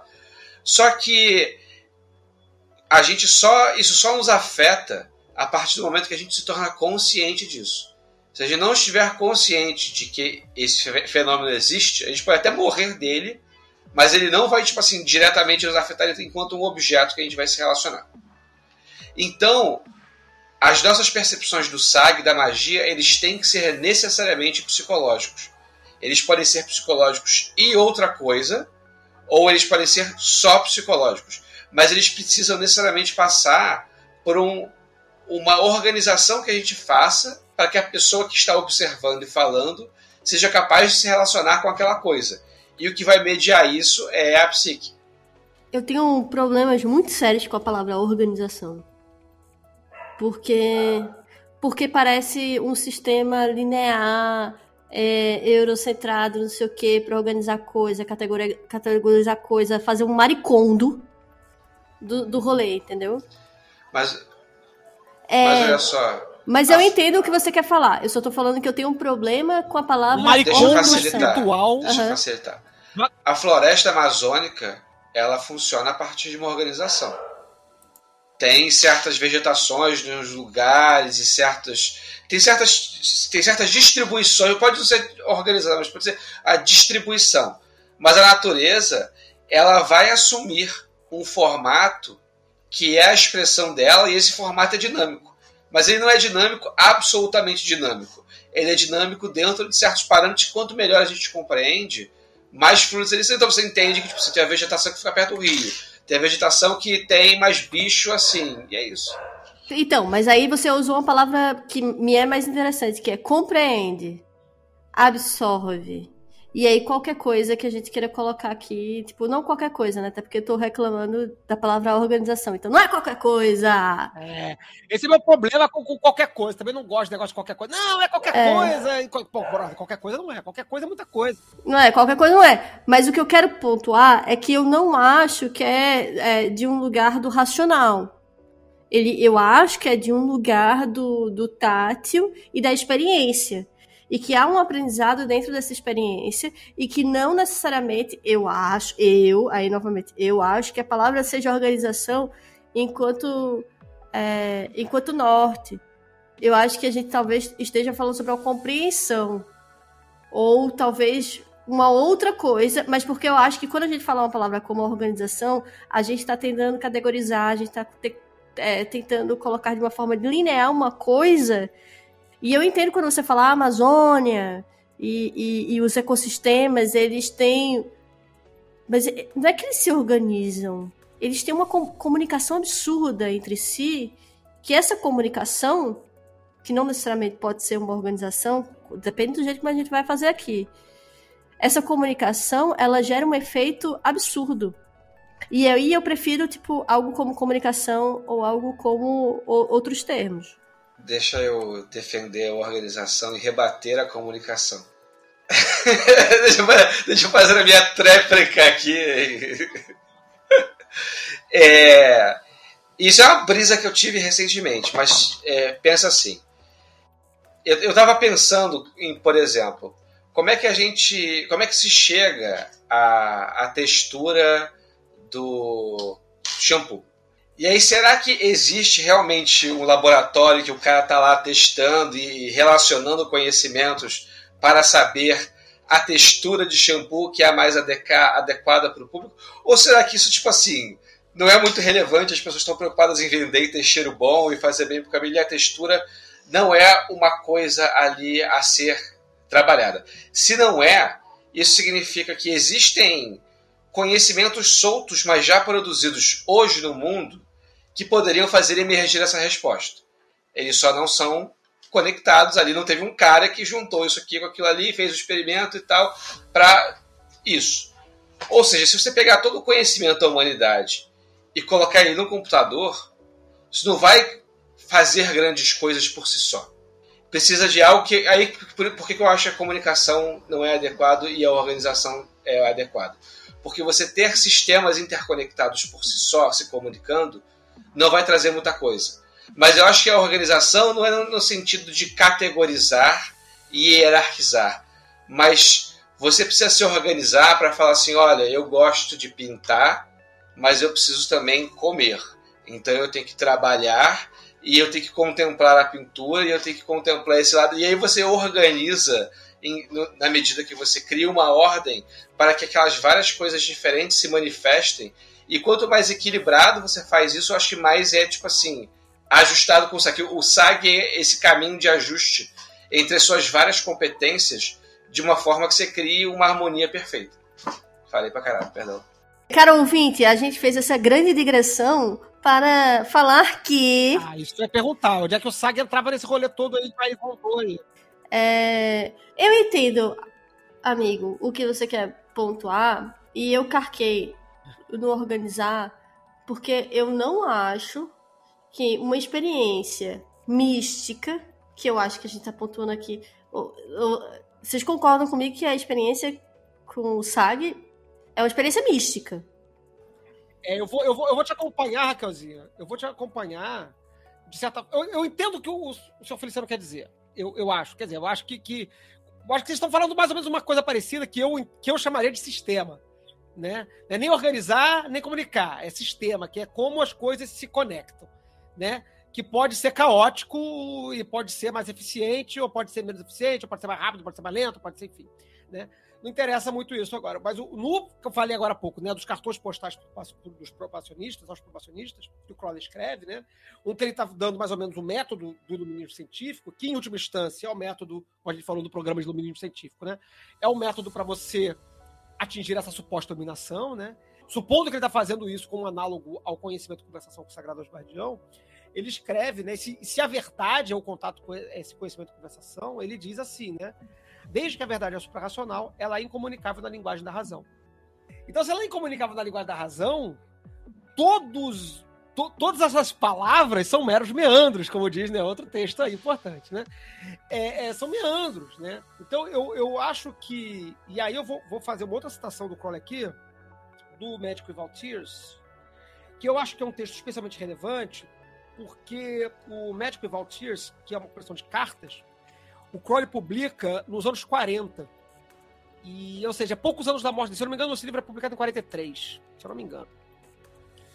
Ele vai morrer em 47. Então, isso aqui é, é bem Crowley tardio. Tipo assim, as opiniões que estão aqui provavelmente são as opiniões que ele estava meio que em paz no final da vida dele. Né? E aqui, ele, na carta 43, sobre. Uh, o Sagrado Anjo Guardião enquanto, um enquanto um indivíduo objetivo, né? É o nome da, do texto, né? Aí ele faz várias digressões, ele faz uma. inicia, inclusive, falando que ele entende como anjo, com o nome anjo, qualquer ser. Né? Ele começa dizendo isso, que ele entende como anjo, é, para o propósito do texto que ele está escrevendo, né? É, inclui todo tipo de ser desincorporado, como demônios, deuses e, enfim, ser, e seres incorpóreos em geral, né? E, que, e aí ele começa dizendo que todos esses seres, anjos, demônios, deuses, são seres objetivos. Ele começa o texto dizendo isso. E no, aí ele, enfim, brisa, fala de imagem telesmática, de cacete e tal. Aí no final ele fala assim, sobre o anjo, né? Sobre o sagrado anjo guardião, sobre o Holy Guardian Angel. Ele fala assim, ele não é, e, e, e deixe-me dizer isso com ênfase, uma mera abstração do, de si mesmo.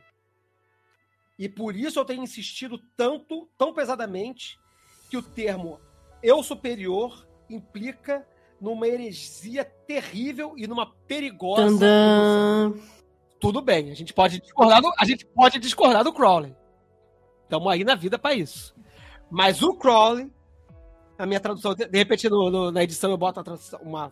Que eu fiz uma tradução freestyle lendo aqui, mas ele vai dizer que ele acha, que ele não se cansa de afirmar que o termo eu superior implica numa heresia terrível e numa perigosa ilusão. E aí? Porque, na verdade, ele está querendo dizer, e aí ele tá, elabora isso ao longo da carta, que é um, é um ser objetivo, não um ser subjetivo. Que se fosse subjetivo, ele diz isso um pouco antes, no parágrafo anterior, se fosse uma subjetividade, para que fazer tanta magia? Ele joga essa, essa, essa preocupação. Ele joga essa questão. Ele tá jogando no, no, no, no, no time contra de toda a psicologização da magia. Que vai vir do Regardier, que vai vir com o Dom é... do Cat, que vai dominar a segunda Exato, metade do século né? XX. Eu acho que isso daí tá. tá... Joguei isso aí na mesa. Agora eu quero lá, saber de vocês o que Eu que acho que isso está em tá acordo aí tá, é. com, com o que primeiro a gente estava discutindo, né? Se há um troço que ele, que ele tá colocando já de cara como supra-racional, ele tá tirando do espectro da mente, né? E isso daí um monte de gente vai fazer é, em várias tradições.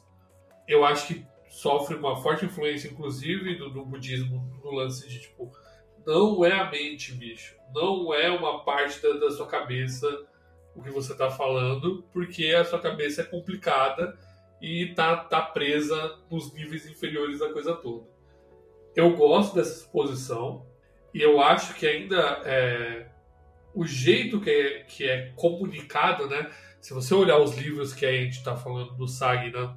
Os nossos livros sagrados, ele é totalmente poético. Porque ele é para criar uma sensação, ele é para criar uma imagética e não para te dar um, um, uma receita de bolo, uma instrução. Eu ainda vou para um outro lugar que assim, será que ele é para criar ou ele era de uma pessoa que estava em um estado específico? E aí, veja, não é sobre alguém que criou uma coisa com um, um, um desejo. Alguém que estava vivendo uma outra coisa. E a gente vive esse texto para viver a nossa coisa. Entende o que eu quero falar? Eu tô falando muita doidice. Mas o que eu quero pontuar é que parece que é uma coisa feita com objetivo. E eu acho que às vezes a coisa só foi. E aí a gente entendeu que a coisa tinha um, um jeito de usar e que a gente usa. É, a gente está usando. É, é a literal definição de inspirado, né? Foi inspirado por alguma coisa e inspira alguma coisa na gente. É, eu acho que a inspiração é a palavra-chave, né?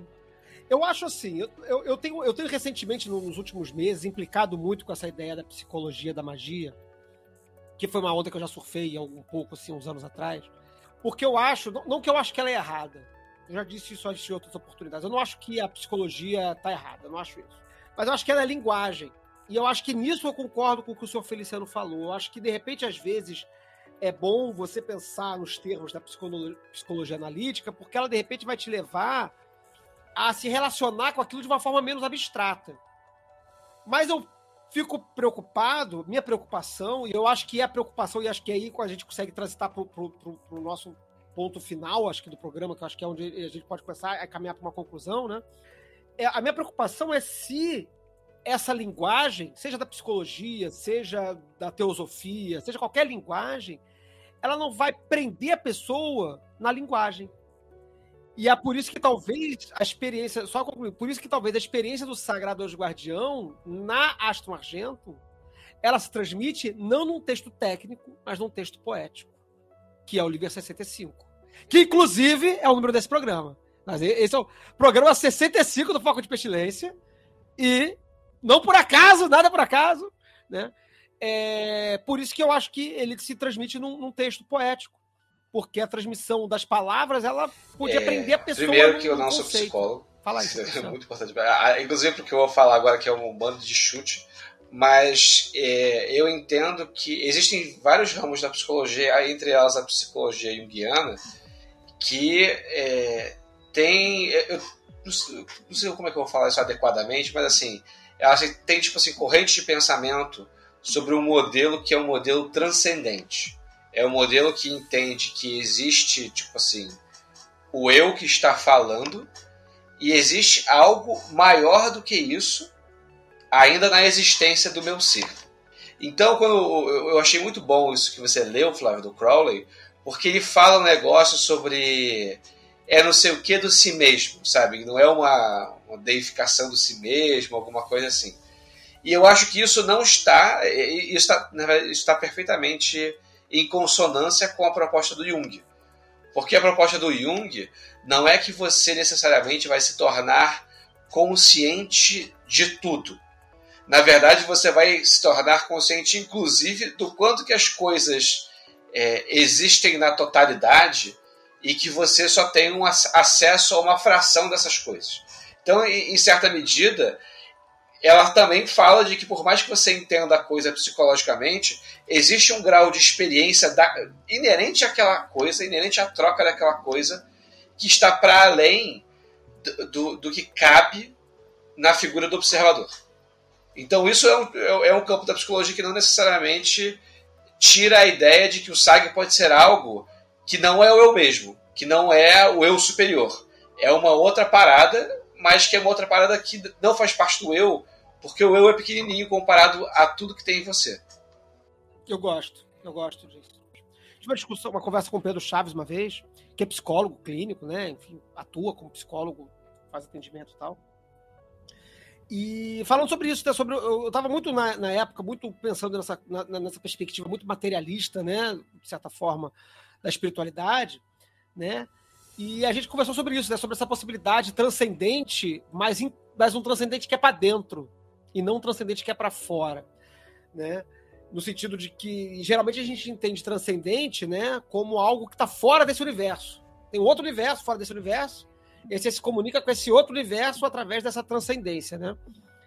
E que, de repente, esse outro universo pode ser para dentro, né? Tudo que constitui o sujeito, que não é necessariamente o sujeito, né? Eu acho que isso é... é eu, não, eu não sei se isso responde bem o que o Crowley escreveu, mas eu acho que é um caminho interessante. Eu acho que é uma proposta que, que conversa, que pode conversar. Se você, se você não reduzir o sujeito à psique, eu acho que o problema é esse. Quando você, o problema da psicologização da magia para mim é você reduzir o sujeito à mente, na estrutura, na sua estrutura mental. Né? Esquecer que também é corpo, que também é sensação, que também é emoção não racional, que também é irracionalidades, que também é, enfim, é, é, relações, enfim, todas essas outras coisas que estão passando. Né? Eu gosto, eu gosto. Eu vou então botar então aqui o, o, o áudio do Alexandre que fala um pouquinho sobre a perspectiva do Sagrador Guardião na AA.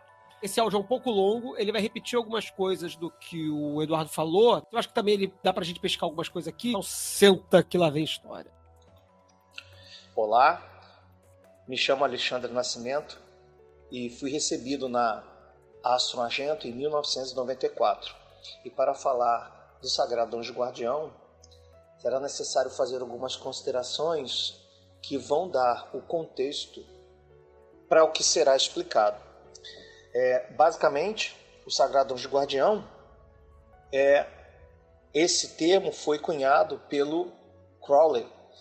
É, muitas pessoas acham que este termo era usado na, na Golden Dawn, mas é que no tempo atual muitos desses assuntos já foram misturados, mixados e foram combinados.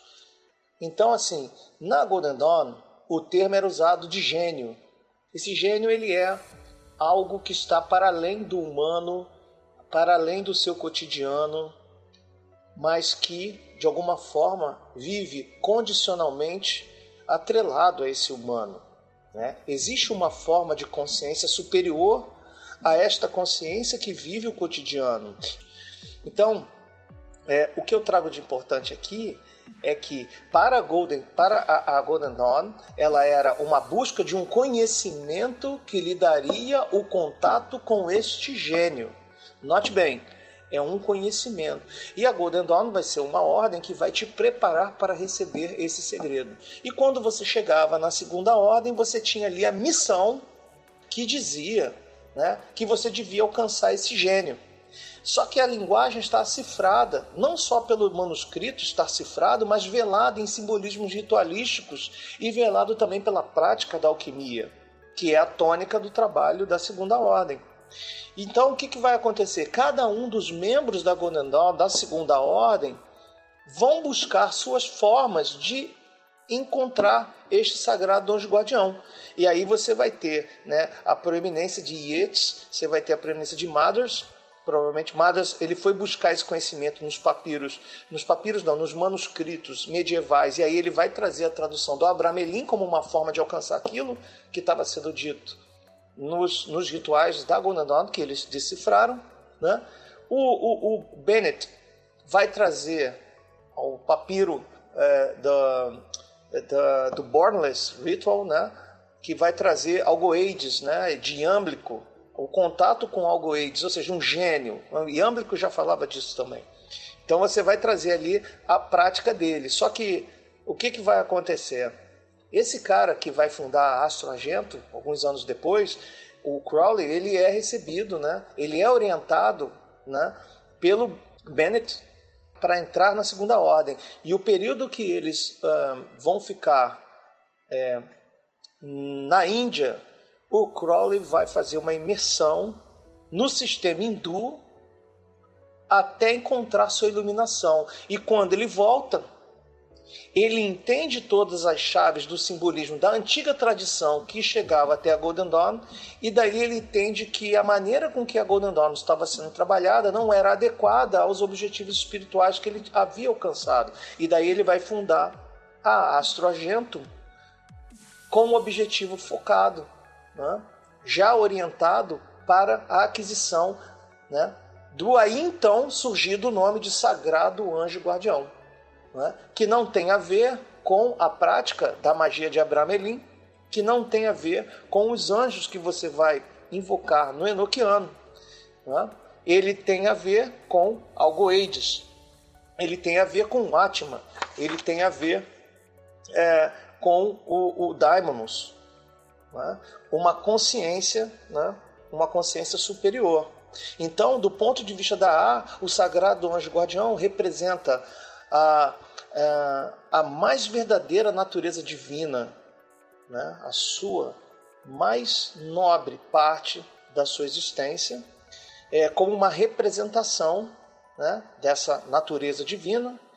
Então, como uma representação, ela vai encontrar é, equivalentes. E esses equivalentes aí, como já disse, é o gênio da, da Golden Dawn, Algoides de Âmbico, né, Atma do, do, do hinduísmo e um, o Daimonos dos gnósticos. Portanto, o único objetivo mais importante da sua existência, o objetivo pilar central, é você se conectar conscientemente ao seu sagrado anjo guardião, né?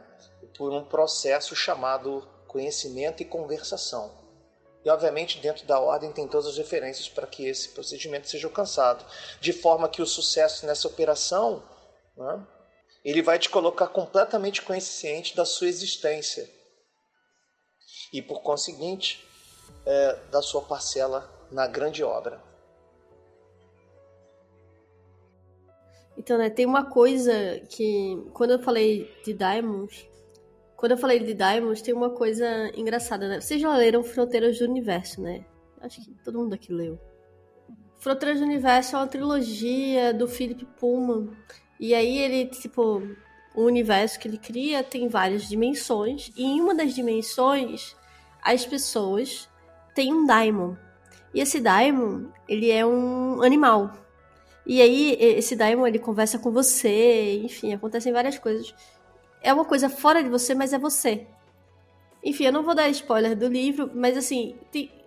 eu acho que ele conversa muito com o que a gente tá falando aqui. É tanto que ele cita, é, o Gabriel vai adorar é, nas aberturas de, de capítulo, ele cita muito o Blake. E aí, dentro desse lugar do, do, do Daimon e não sei o que, não sei o que lá, e darará. E quando o, o Alexandre tocou agora e fez uma, uma explanação muito bonita, falou, né? O homem fala, né? Fala bem. Eu fiquei pensando sobre isso, que a minha referência Daimon é essa, assim. E é muito engraçado, né? Que na nossa sociedade a gente tem também a galera do xamanismo tem os, os, os animais de poder e que mas me chamou uma coisa a atenção que é a diferença entre qualquer anjo e o seu anjo, porque o, o, o, o pelo menos tem uma coisa que é o anjo católico, esse sagrado anjo católico, tipo, santo anjo do Senhor, meus você ganha um. Cada pessoa tem um. Então é um para um. Pelo menos parece ser assim, né? E eu acho que o Sagrado Anjo Guardião, ele também é um para um. Você acha que o seu Sagrado Anjo Guardião é o mesmo meu Sagrado Anjo Guardião e ele fica falando com a gente em línguas diferentes?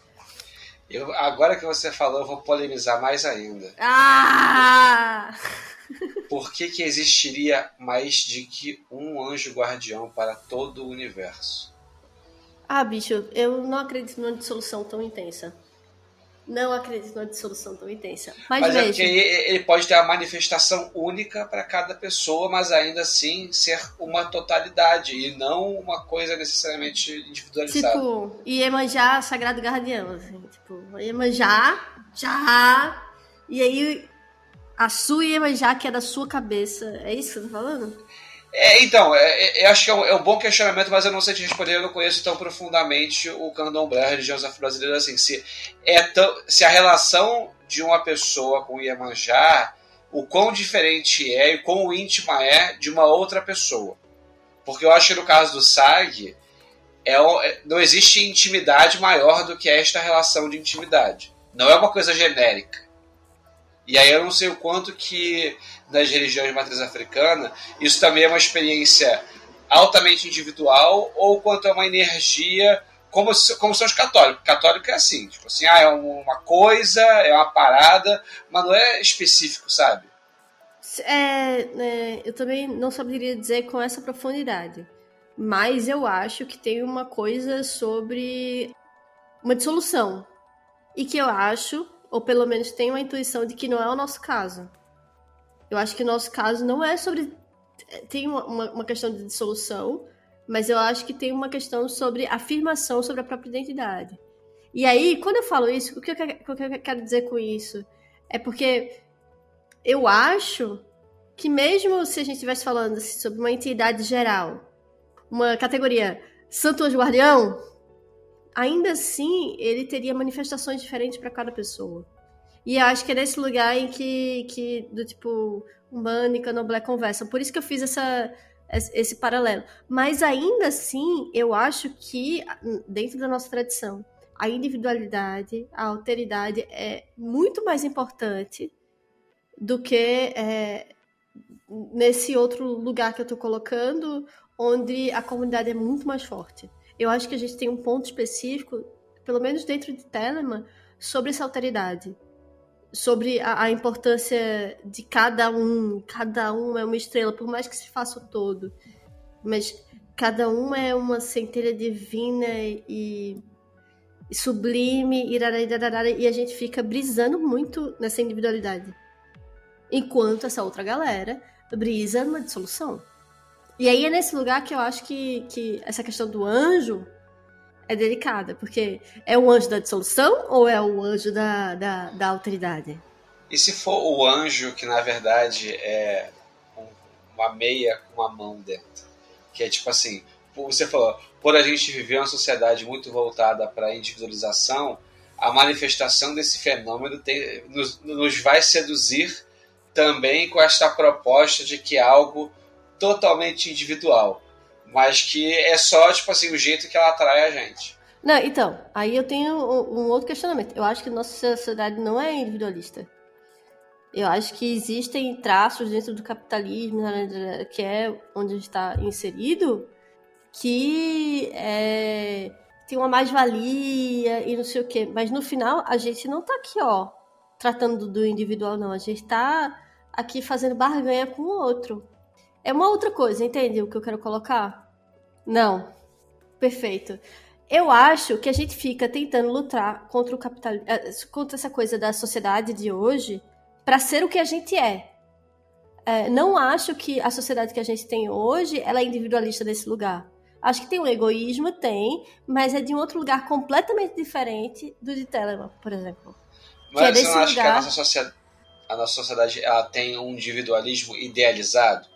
Que no fundo ela promove homogeneidade, não. mas ela tenta vender individualismo. Não, de forma nenhuma.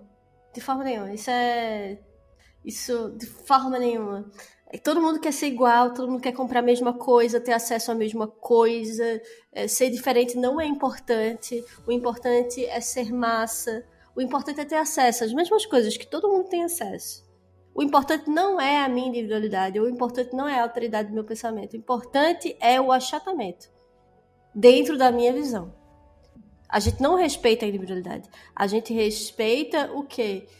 Uma ideia utópica que não é real, de que todo mundo vai ter a mesma oportunidade, meritocrática. Ah, essas coisas assim, bem americana, American Way of Life. Entende o que eu quero dizer? Tipo, é, eu acho que existe um rolê que é o meu direito versus o que realmente performa na sociedade. Por que eu tô fazendo toda essa digressão? Porque eu acho que tem uma diferença entre você querer é, uma ideia de sagrado anjo guardião, que, se, de, que é de dissolução, que é para você se encontrar com seus outros pares, e o, o rolê do sagrado anjo, anjo guardião, onde você vai se encontrar com o meu divino. Tu que és eu mesmo, além de tudo meu, sem natureza, e nominado a teu. Eu acho que assim, apesar de a gente estar tá, tá fazendo uma grande discussão sobre o, o, finalmente, né? Que também é, é uma especulação que a gente gosta de fazer, que tipo. Eu, acho que todo mundo gosta de brincar além do teto, né? A gente está vivendo aqui no chão, mas a gente gosta de pensar na experiência que a gente não tem acesso, porque, tipo, ela é um, ela é um objetivo de qualquer forma. Mas do outro lado, né? Só, só a experiência conta o que a gente vai fazer e o que, que é. Eu acho que assim, a gente vai. A gente pode fazer o, tipo de digressão que a gente quiser aqui. Pode, porque, tipo, é altamente abstrato, é um assunto doideira pra caralho. E, tipo, e pra cada um vai querer dizer um bagulho completamente diferente, né? O que eu gosto dessa piração, apesar de a gente, de novo, a gente tá pirando, a gente tá conversando sobre coisas altamente metafísicas, né?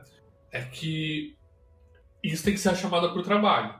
Isso tem que ser, igual o livro fala, né? O anzol que vai te fisgar. Porque se não for, se você não tiver interesse, se você não tiver o tesão nessa parada, também não é o trabalho que você vai fazer. Eu tenho uma provocação aqui pro Max, porque eu ainda tô aqui com o Organizada, a organização.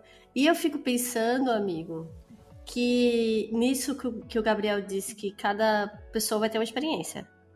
A gente tem minimamente uma tradição que vai trazer uma ambiência e que vai trazer, tipo, uma experiência que todo mundo tem uma coisa que é similar, não é igual. Porque a individualidade não deixa de ser igual. Igual mas que, é, é, assim, existe um sabor que é parecido. A gente pode falar, tipo, ah, mas é diferente. E eu fico pensando sobre é, como que cada...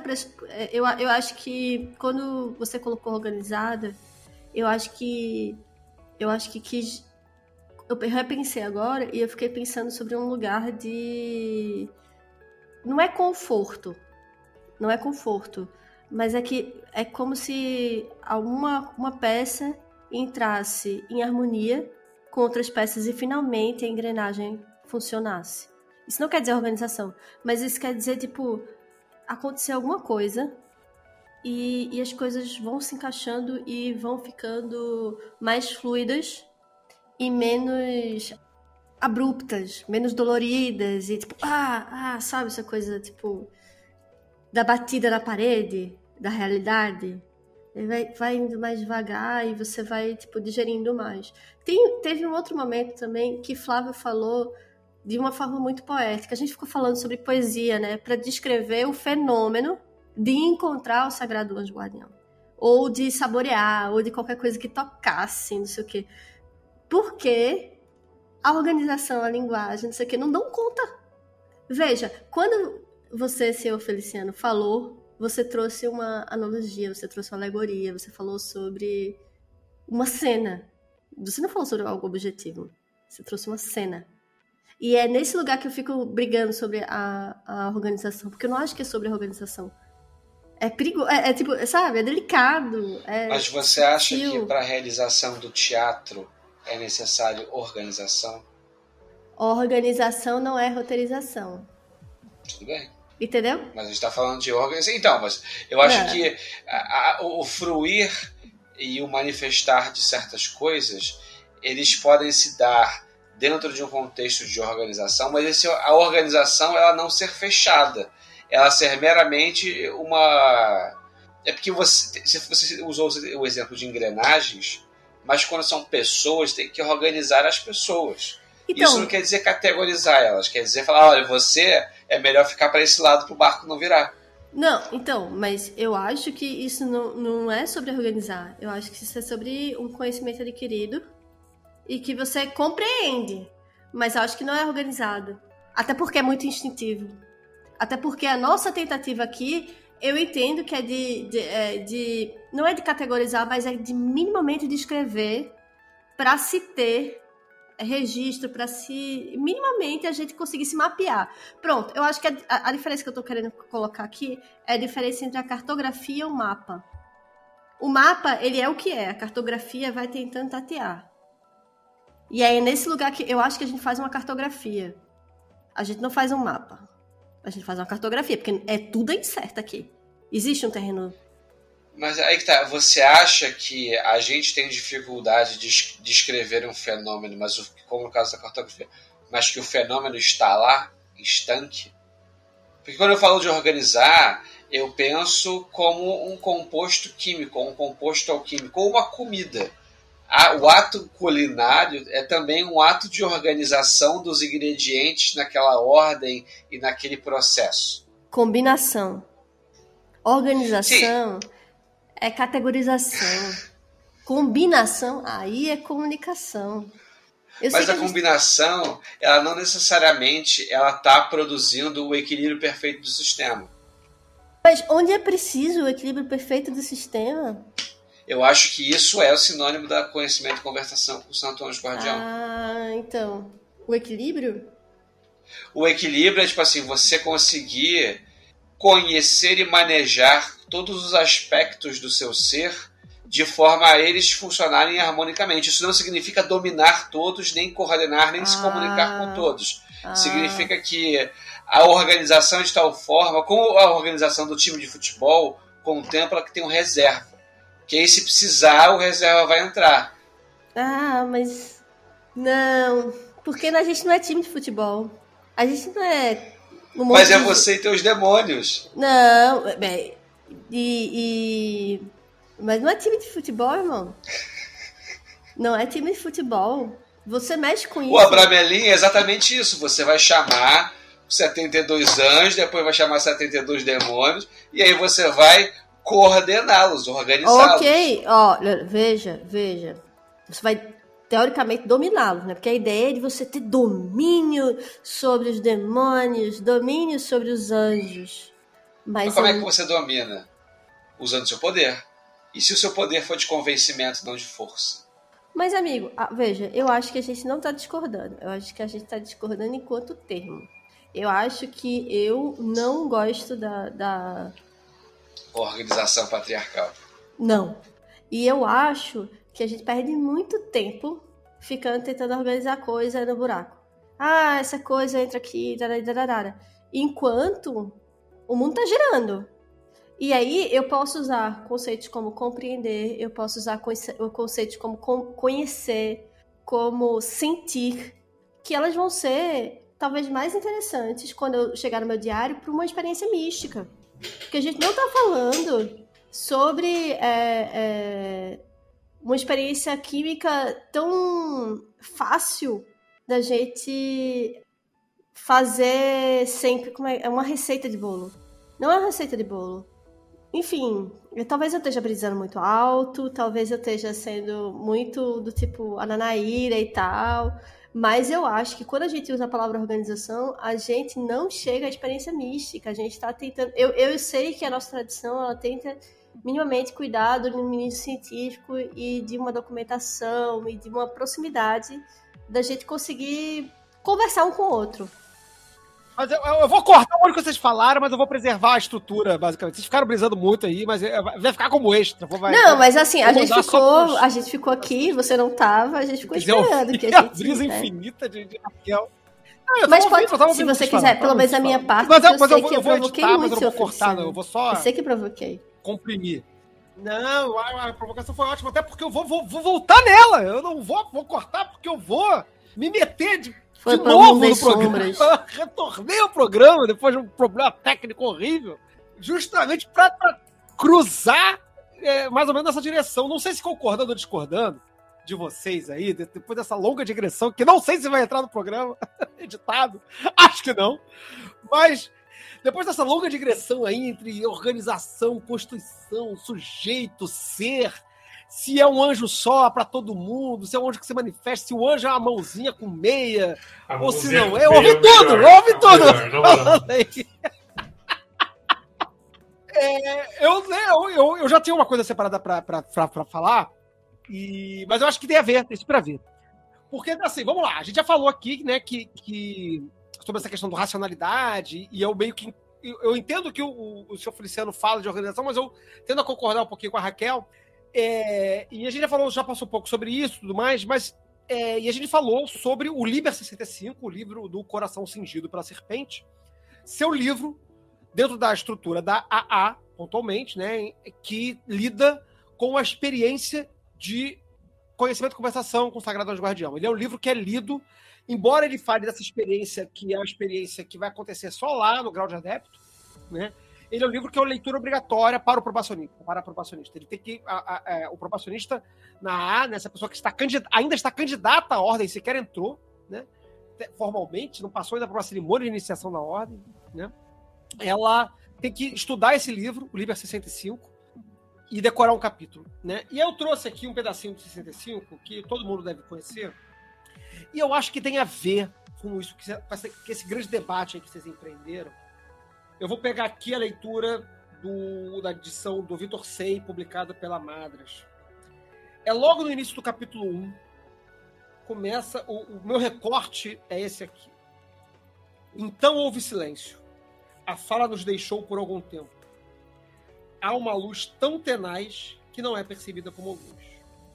Acônito não é tão afiado quanto o aço, porém perfura o corpo mais sutilmente. Assim como os beijos malignos corrompem o sangue, minhas palavras devoram o espírito do homem. Eu respiro e há infinito desconforto no espírito.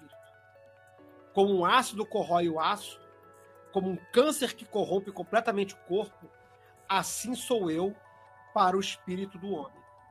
Eu não descansarei até que tenha dissolvido tudo.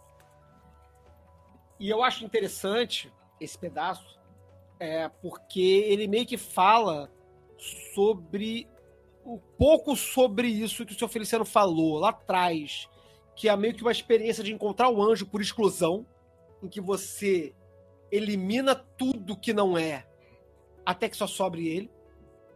Mas eu acho que também tem um pouco a ver com isso que a Raquelzinha está falando, de ser um processo destrutivo e não organização. Quer dizer, não foi isso que ela disse, né? Mas o que eu estou entendendo que ela está falando, de um, um, algo que eu estou tirando do que a Raquel falou, de que o processo do anjo ele parece um processo destrutivo em algum sentido e menos organizacional. E eu até acho que tudo bem, de repente, como diz, né? É, é, é como diz Chico Sainz, né?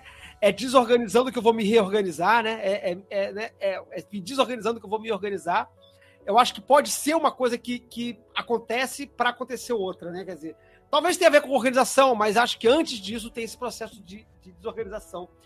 E eu. A gente, a gente andou falando muito sobre cartas esses dias, porque a gente vai fazer uma leitura de cartas na festa, da grande festa, né, agora em dezembro. Então, quando vocês estiverem ouvindo esse programa, a grande festa já aconteceu. Mas eu achei aqui uma carta é, que é uma carta secreta, né? É uma carta que não poderia ter sido vazada. Então eu não vou dizer as pessoas envolvidas nessa carta, mas é uma carta antiga, uma carta datada dos anos 70, que conta um, que conta um, um episódio, né, da, da história da Telema brasileira, mas a redatora da carta pede que a carta seja guardada em segredo, né? Então eu não vou dizer quem é, eu só vou dizer que ela escreve, né, essa Soror, ela assina como uma Soror, ela escreve a um certo senhor Santos. Né? E num dado momento da carta ela escreve: Eu vi, eu vi Frater Parzival, cabeça externa apontada por Frater Saturnus, contra sua vontade e inclinação, sendo humilhado, traído, despedaçado. Eu me corroí de ódio, enquanto ele, tranquilamente, se aproveitava do ácido de seus inimigos para corroer de vez o seu próprio anjo e fincar sua bandeira na cidade das pirâmides. É, enfim, quem sabe, quem, quem sabe as personalidades citadas aqui nesse, nesse trecho vai saber do que está sendo falado, mas eu destaquei aqui, né? Eu acho interessante que ela fala, né, que elas, quanto ela, devido aos eventos históricos que ela está narrando nessa carta, ela estava se corroendo de ódio enquanto o Frater Parcival tranquilamente se aproveitava do ácido dos inimigos para correr, corroer de vez o próprio anjo. Eu acho que ela está fazendo aqui uma citação a esse trecho que eu acabei de ler do livro 65, sobre a, corros, a, a, a corrosão da estrutura, ou de certa forma, né, o ácido ele é essencialmente desestruturante. Né? O que um ácido quimicamente faz é desmontar as conexões de hidrogênio, né? é abrir as conexões de hidrogênio e dissolver as coisas. Eu acho que esse aspecto, a gente falou muito de, de um aspecto construtivo, de experienciar e tal, mas eu acho que esse aspecto destrutivo da experiência do anjo, conforme ela é narrada, por algumas pessoas, eu acho que isso é importante e deixado de lado. Eu mesmo, em algumas lives recentemente, eu acho que na, na live que eu fiz com o Marcelo Deldério, lá no canal dele, eu falei, inclusive, né, sobre essa perspectiva de que a, talvez o Sagrado Anjo Guardião seja uma experiência de construção, de encontro, né, em vez de ser uma experiência de revelação, que eu, graças ao SAG de todo mundo, não foi um, um tema que a gente passou por aqui, eu acho que tá todo mundo de bem com isso, né? De que, de, de, de que o SAG não é uma pedra oculta que você vai, vai, de, vai revelar, vai escavar, escavar, escavar, vai encontrar aquele, aquele núcleo fechadinho lá, pro, pronto para ser encontrado, né? Eu acho que todo mundo concorda um pouco com a ideia de, de processo envolvendo o Sagrado Guardião, né? De, de, de algo parecido com construção, mas eu acho que a gente fala muito pouco, e não que a gente tenha que falar disso agora, né? Mas eu estou trazendo só essa provocação, né? Para pensar, talvez é um pouco como reflexão, de que talvez antes da gente construir o anjo, a gente tem que passar por um processo destrutivo. Eu acho que isso tem um pouco a ver com a ideia de, de, de implicância com a organização que a Raquel falou um pouquinho aí com a gente. E, enfim, eu acho que tinha a ver, eu queria trazer isso para jogar na mesa e, de repente, até pensar, né, que eu acho que é o último, o último, o último assunto, né, que eu acho que pode ser falado, que são os métodos de encontrar o anjo, né? É, o, o Crowley utilizou o, o Abramelin, mas não só o Abramelin, né? É, ele teve o Liber Samek também, onde vai aparecer o, o, a, o ritual do Inascido, né? a cerimônia, a, a, invocação do Inascido. A gente também tem na Astro Argento o Liber 8, que é uma experiência do Visão e a Voz, que também vai dizer uma forma de fazer, fazer a, esse procedimento. Entretanto, tantos procedimentos, e é dito na literatura que cada um deverá encontrar o seu próprio procedimento para encontrar o seu anjo. Quer dizer, um monte de texto, um monte de experiência, um monte de registro, no final das contas, nada disso importa, porque cada um vai encontrar o seu próprio, a sua própria maneira de ser reconhecido. Né? Enfim, queria jogar isso aí, aí tá, joguei na mesa, depois ficar longe do programa, fora do ar, vários minutos, cheguei, joguei isso aqui. Podem voltar a brisar. Muito obrigado. Quem quiser pegar o microfone e falar alguma Deixa coisa. Deixa eu contar a minha história do, do piano, então. Eu. Eu nunca fui muito fã de música clássica. E eu sou uma pessoa que cresceu na classe média, então eu tinha acesso, assim, tipo, a minha mãe tinha um CD do Globo que tinha música clássica. Se eu quisesse ouvir quando era criança, quando era adolescente, não era falta de acesso. Eu poderia ir na banca de jornal também comprar um CD ou qualquer coisa do gênero. Mas nunca me afeiçoei. É... E aí, conforme eu fui amadurecendo, os contatos que eu tive com pessoas que curtiam música clássica sempre foram ruins, porque eram sempre pessoas babacas e pretensiosas. Eu não tive contato com uma pessoa que, só curtisse como outras pessoas curtem outros tipos de música, e é isso aí. Né? Então, me enveredei, em especial para um som meio industrial e coisas do gênero, música eletrônica, eu e Flávio partilhamos de um gosto musical parecido em certos aspectos. E aí, mais recentemente, há, há alguns meses, por conta também de, do, do, processo mágico da A, eu comecei a ter um desejo de ouvir música clássica. E era um desejo muito na intimidade. Porque eu não tenho pessoas que eu me relacionaria que eu poderia falar isso, eu seria. Eu sentia que eu não seria bem recebido porque eu achei. Eu sempre achei isso uma coisa muito de gente pedante. Então eu meio que fui, tipo assim, curtindo sozinho num canto. E eu fui percebendo o quanto que isso cada vez mais foi tomando espaço de gostar na minha vida. Isso me impressionou muito porque era uma coisa que não tinha pontos de contato que eu poderia, tipo assim, meio que me gabar eu não me sentia confortável, eu sentia meio envergonhado de gostar daquilo. E aí eu comecei a contemplar sobre o quanto que este gostar de música eu estava sendo compelido quase como que tivesse uma coisa dentro de mim e falar assim, agora tu vai ouvir essa porra. Ah, mas não quero. Senta e ouve, porque eu tô afim de ouvir. Como se fosse uma coisa dessa, né?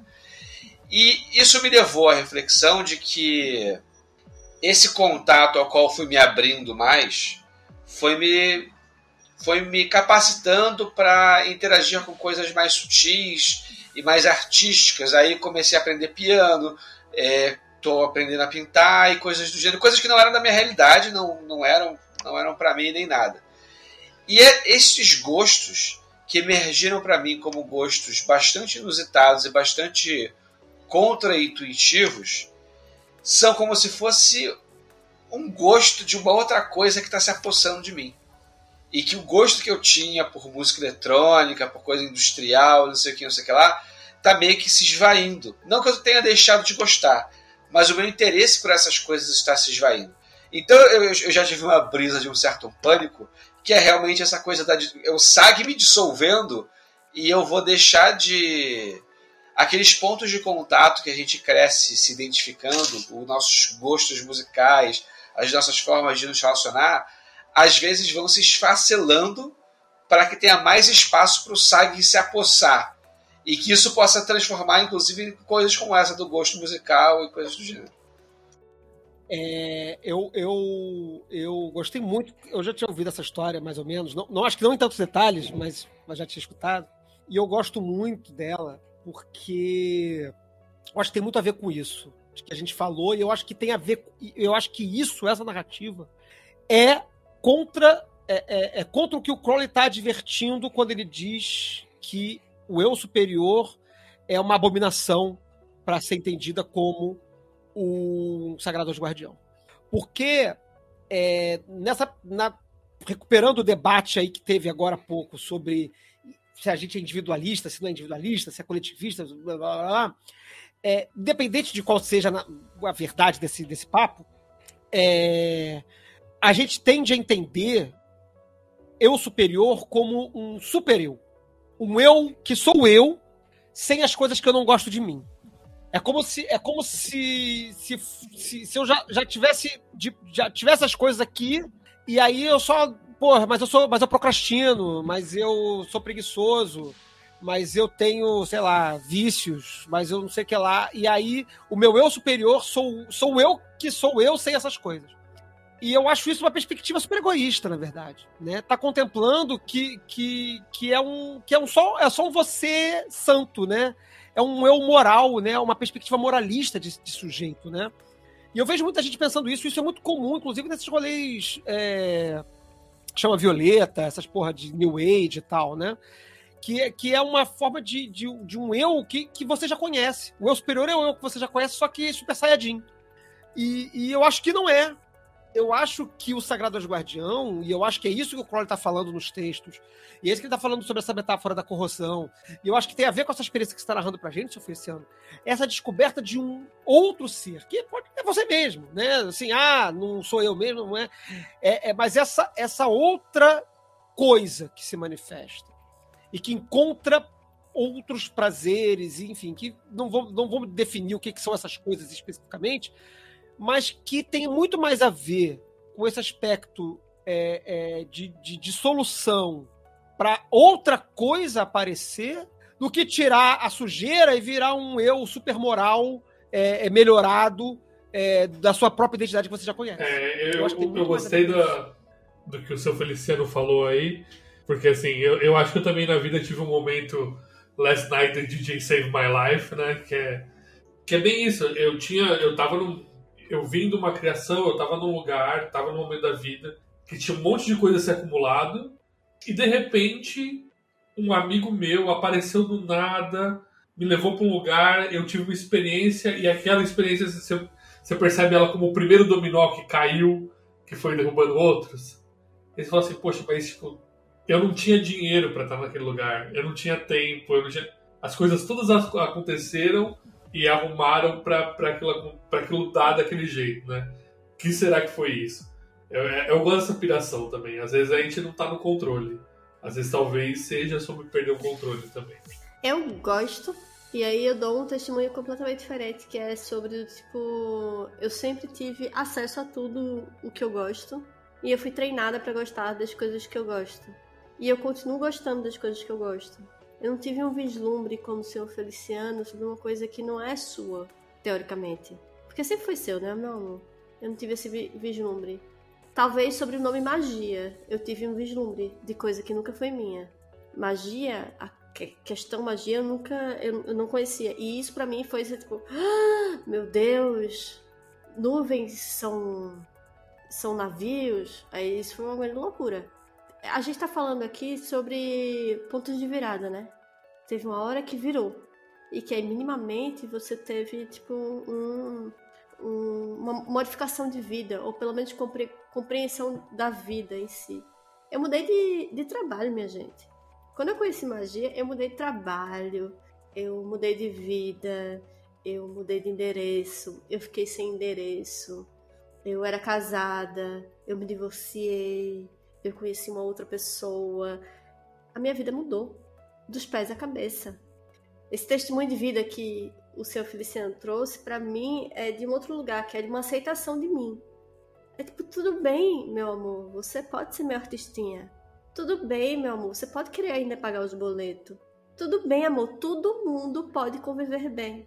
Você não precisa ficar, tipo, segurando os pratinhos. Você consegue fazer um curso de teatro ao mesmo tempo que consegue trabalhar. Por exemplo, eu acho, dentro disso que a gente tá falando, tem um, um, um rolê muito massa que a gente falou aqui, que era sobre esse não super-homem. Tipo, eu não sou super-homem. Quando eu digo que eu sou super-homem, não é porque eu sou um, um, deus. É porque eu assumi minha sombra. E é isso que eu acho maravilhoso da ideia do Bravelinha. Aí voltando para Bravelinha. Porque você passa por tudo. Pelos, pelo divino, pela sombra, para daí você encontrar o sublime. Não é que você não. É... Mas assim, quando eu quero falar isso, eu quero dizer que não é sobre uma, uma pessoa perfeita, mas é uma pessoa que abraça suas sombras e suas outras coisas. É, mas eu acho que tem. É, é, é, eu, concordo com tudo que você está falando, Racozinho. Eu acho que tem a ver isso sim, mas eu acho que isso ainda é o pezinho na água. Eu acho que o, o bagulho fica doido não quando você aceita as coisas, as sombras, etc e tal. Acho que esse é, é esse é um, é um, discurso até que eu acho que possui certa razoabilidade. Então, acho que todo mundo meio concorda.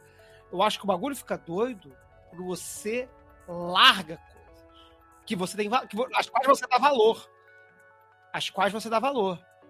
Né? Perde controle. É quando, de repente, falando uma coisa que eu sei que te toca, é quando de repente você um dia pensar que, caralho, não curto mais teatro. Esse é o nível de impacto. Esse é o nível de impacto. Entendeu? É, é, não, que, não que isso vai acontecer. Não que isso vai acontecer. É, sim. Não, é, não é isso. Sim, né? sim. Esse, esse ponto exatamente. Mas é um nível de deixar para trás coisas. Só batendo nessa tecla, porque é, é, acho que todo mundo concorda com a parte de abraçar sombra, abraçar demônio e etc. Acho que todo mundo tá, tá de boa com isso. Mas se fala muito pouco do aspecto de perder coisas. E perder na boa, perder assim, ah, sofri, não, tipo, se... Mas, amigo, a gente perde um monte. Mas é, quem não, disse. Não é. é. mas quem disse do que eu tô falando aqui é gostoso. É perder, é perder controle, é perder. É, é pois é. É porque eu falei de jeito muito romântico, amigo. Mas eu, é, eu falei de um jeito muito romântico, mas quando desce pra Terra, pensa no que eu te falei. Eu te falei sobre uma destruição da Terra, eu te falei sobre um apocalipse. Eu te falei sobre um apocalipse. Eu larguei um emprego e fui para outro para ganhar menos. Eu perdi coisas, é, cara. Todo mundo que tem história triste. Mas assim, o que eu quero. É, não, mas eu não tenho uma história triste. Aí é que tá. Eu fui sorrindo. Eu fui sorrindo. E é nesse lugar que eu me encontro com o senhor Feliciano. Que é tipo, quer levar? Leva tudo, meu amor. Leva tudo. Entendeu? Eu falei com o seu Feliciano outro dia é, que, para mim, um sinal que eu identifico como, como, como uma possível. Cada um tem seus, seus, suas imagens, né? suas, suas experiências, né? mas um sinal que eu identifico como progresso no, no caminho, pessoalmente, é esse leva tudo, essa sensação do leva tudo. Né? Mas enfim, pode levar, pode levar, que não é meu. O que é meu, já, já, já, já, já peguei aqui. Bom, galera, eu acho que é isso. O programa tá gigantesco, até porque, enfim, vários problemas técnicos. É, com essa brisa final aí do que, do que constitui, não constitui, do que se perde, do que se ganha, do que se leva para casa. Um rolê, trabalheira doida dessa, para depois você virar mestre e fazer o quê? Deixar tudo para trás de novo largar de novo o anjo e, e, e, ser mestre, né? Não precisar mais de companhia.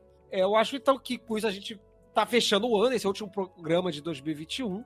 entregue aí no Natal, se tudo der certo. Vocês vão estar recebendo esse programa aí no Natal, presente de Natal para vocês. Espero que vocês tenham curtido. Se querem então passar as palavras de considerações finais para cada um, e eu vou começar pelo Gabriel, que foi o que falou menos agora no lá. final do programa. De, de consideração final, eu quero deixar um trechinho do outro livro que fala, que dizem que fala sobre o anjo, né?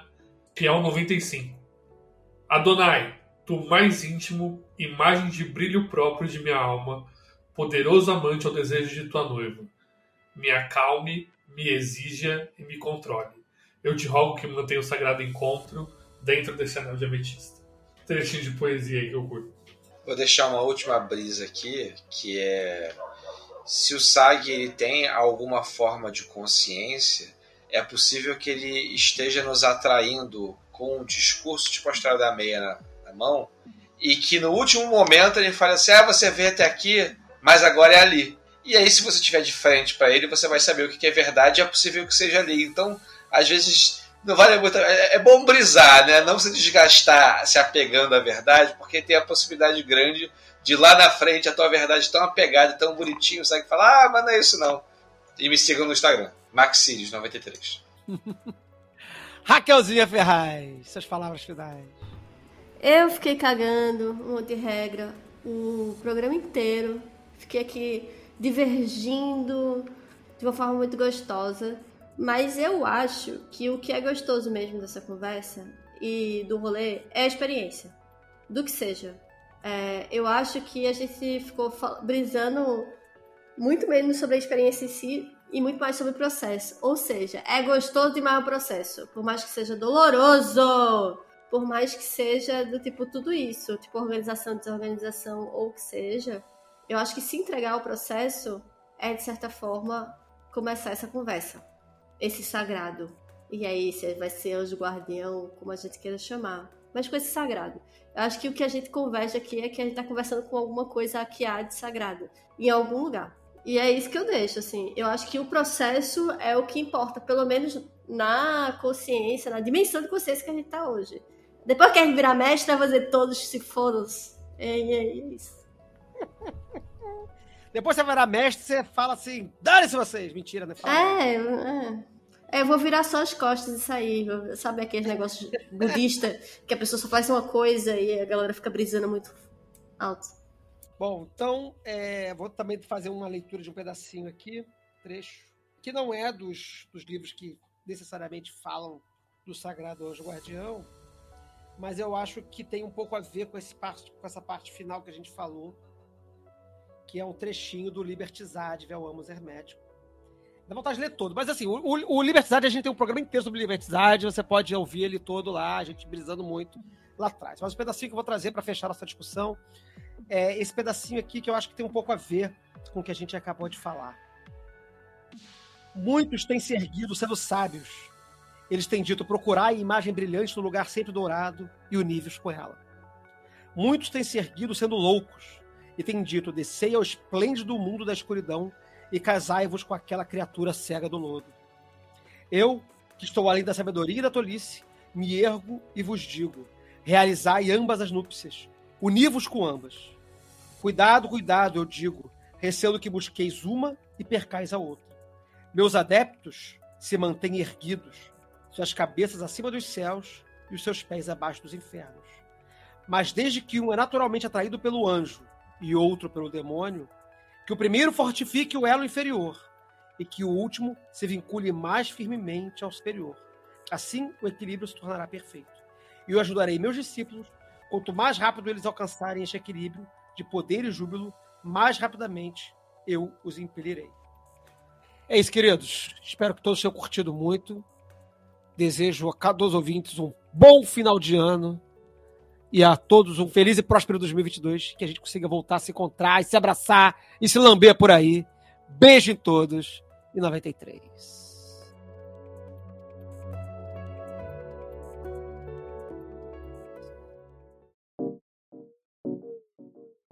Editado por Dodô de Patinete. twitter.com barra Dodô de Patinete.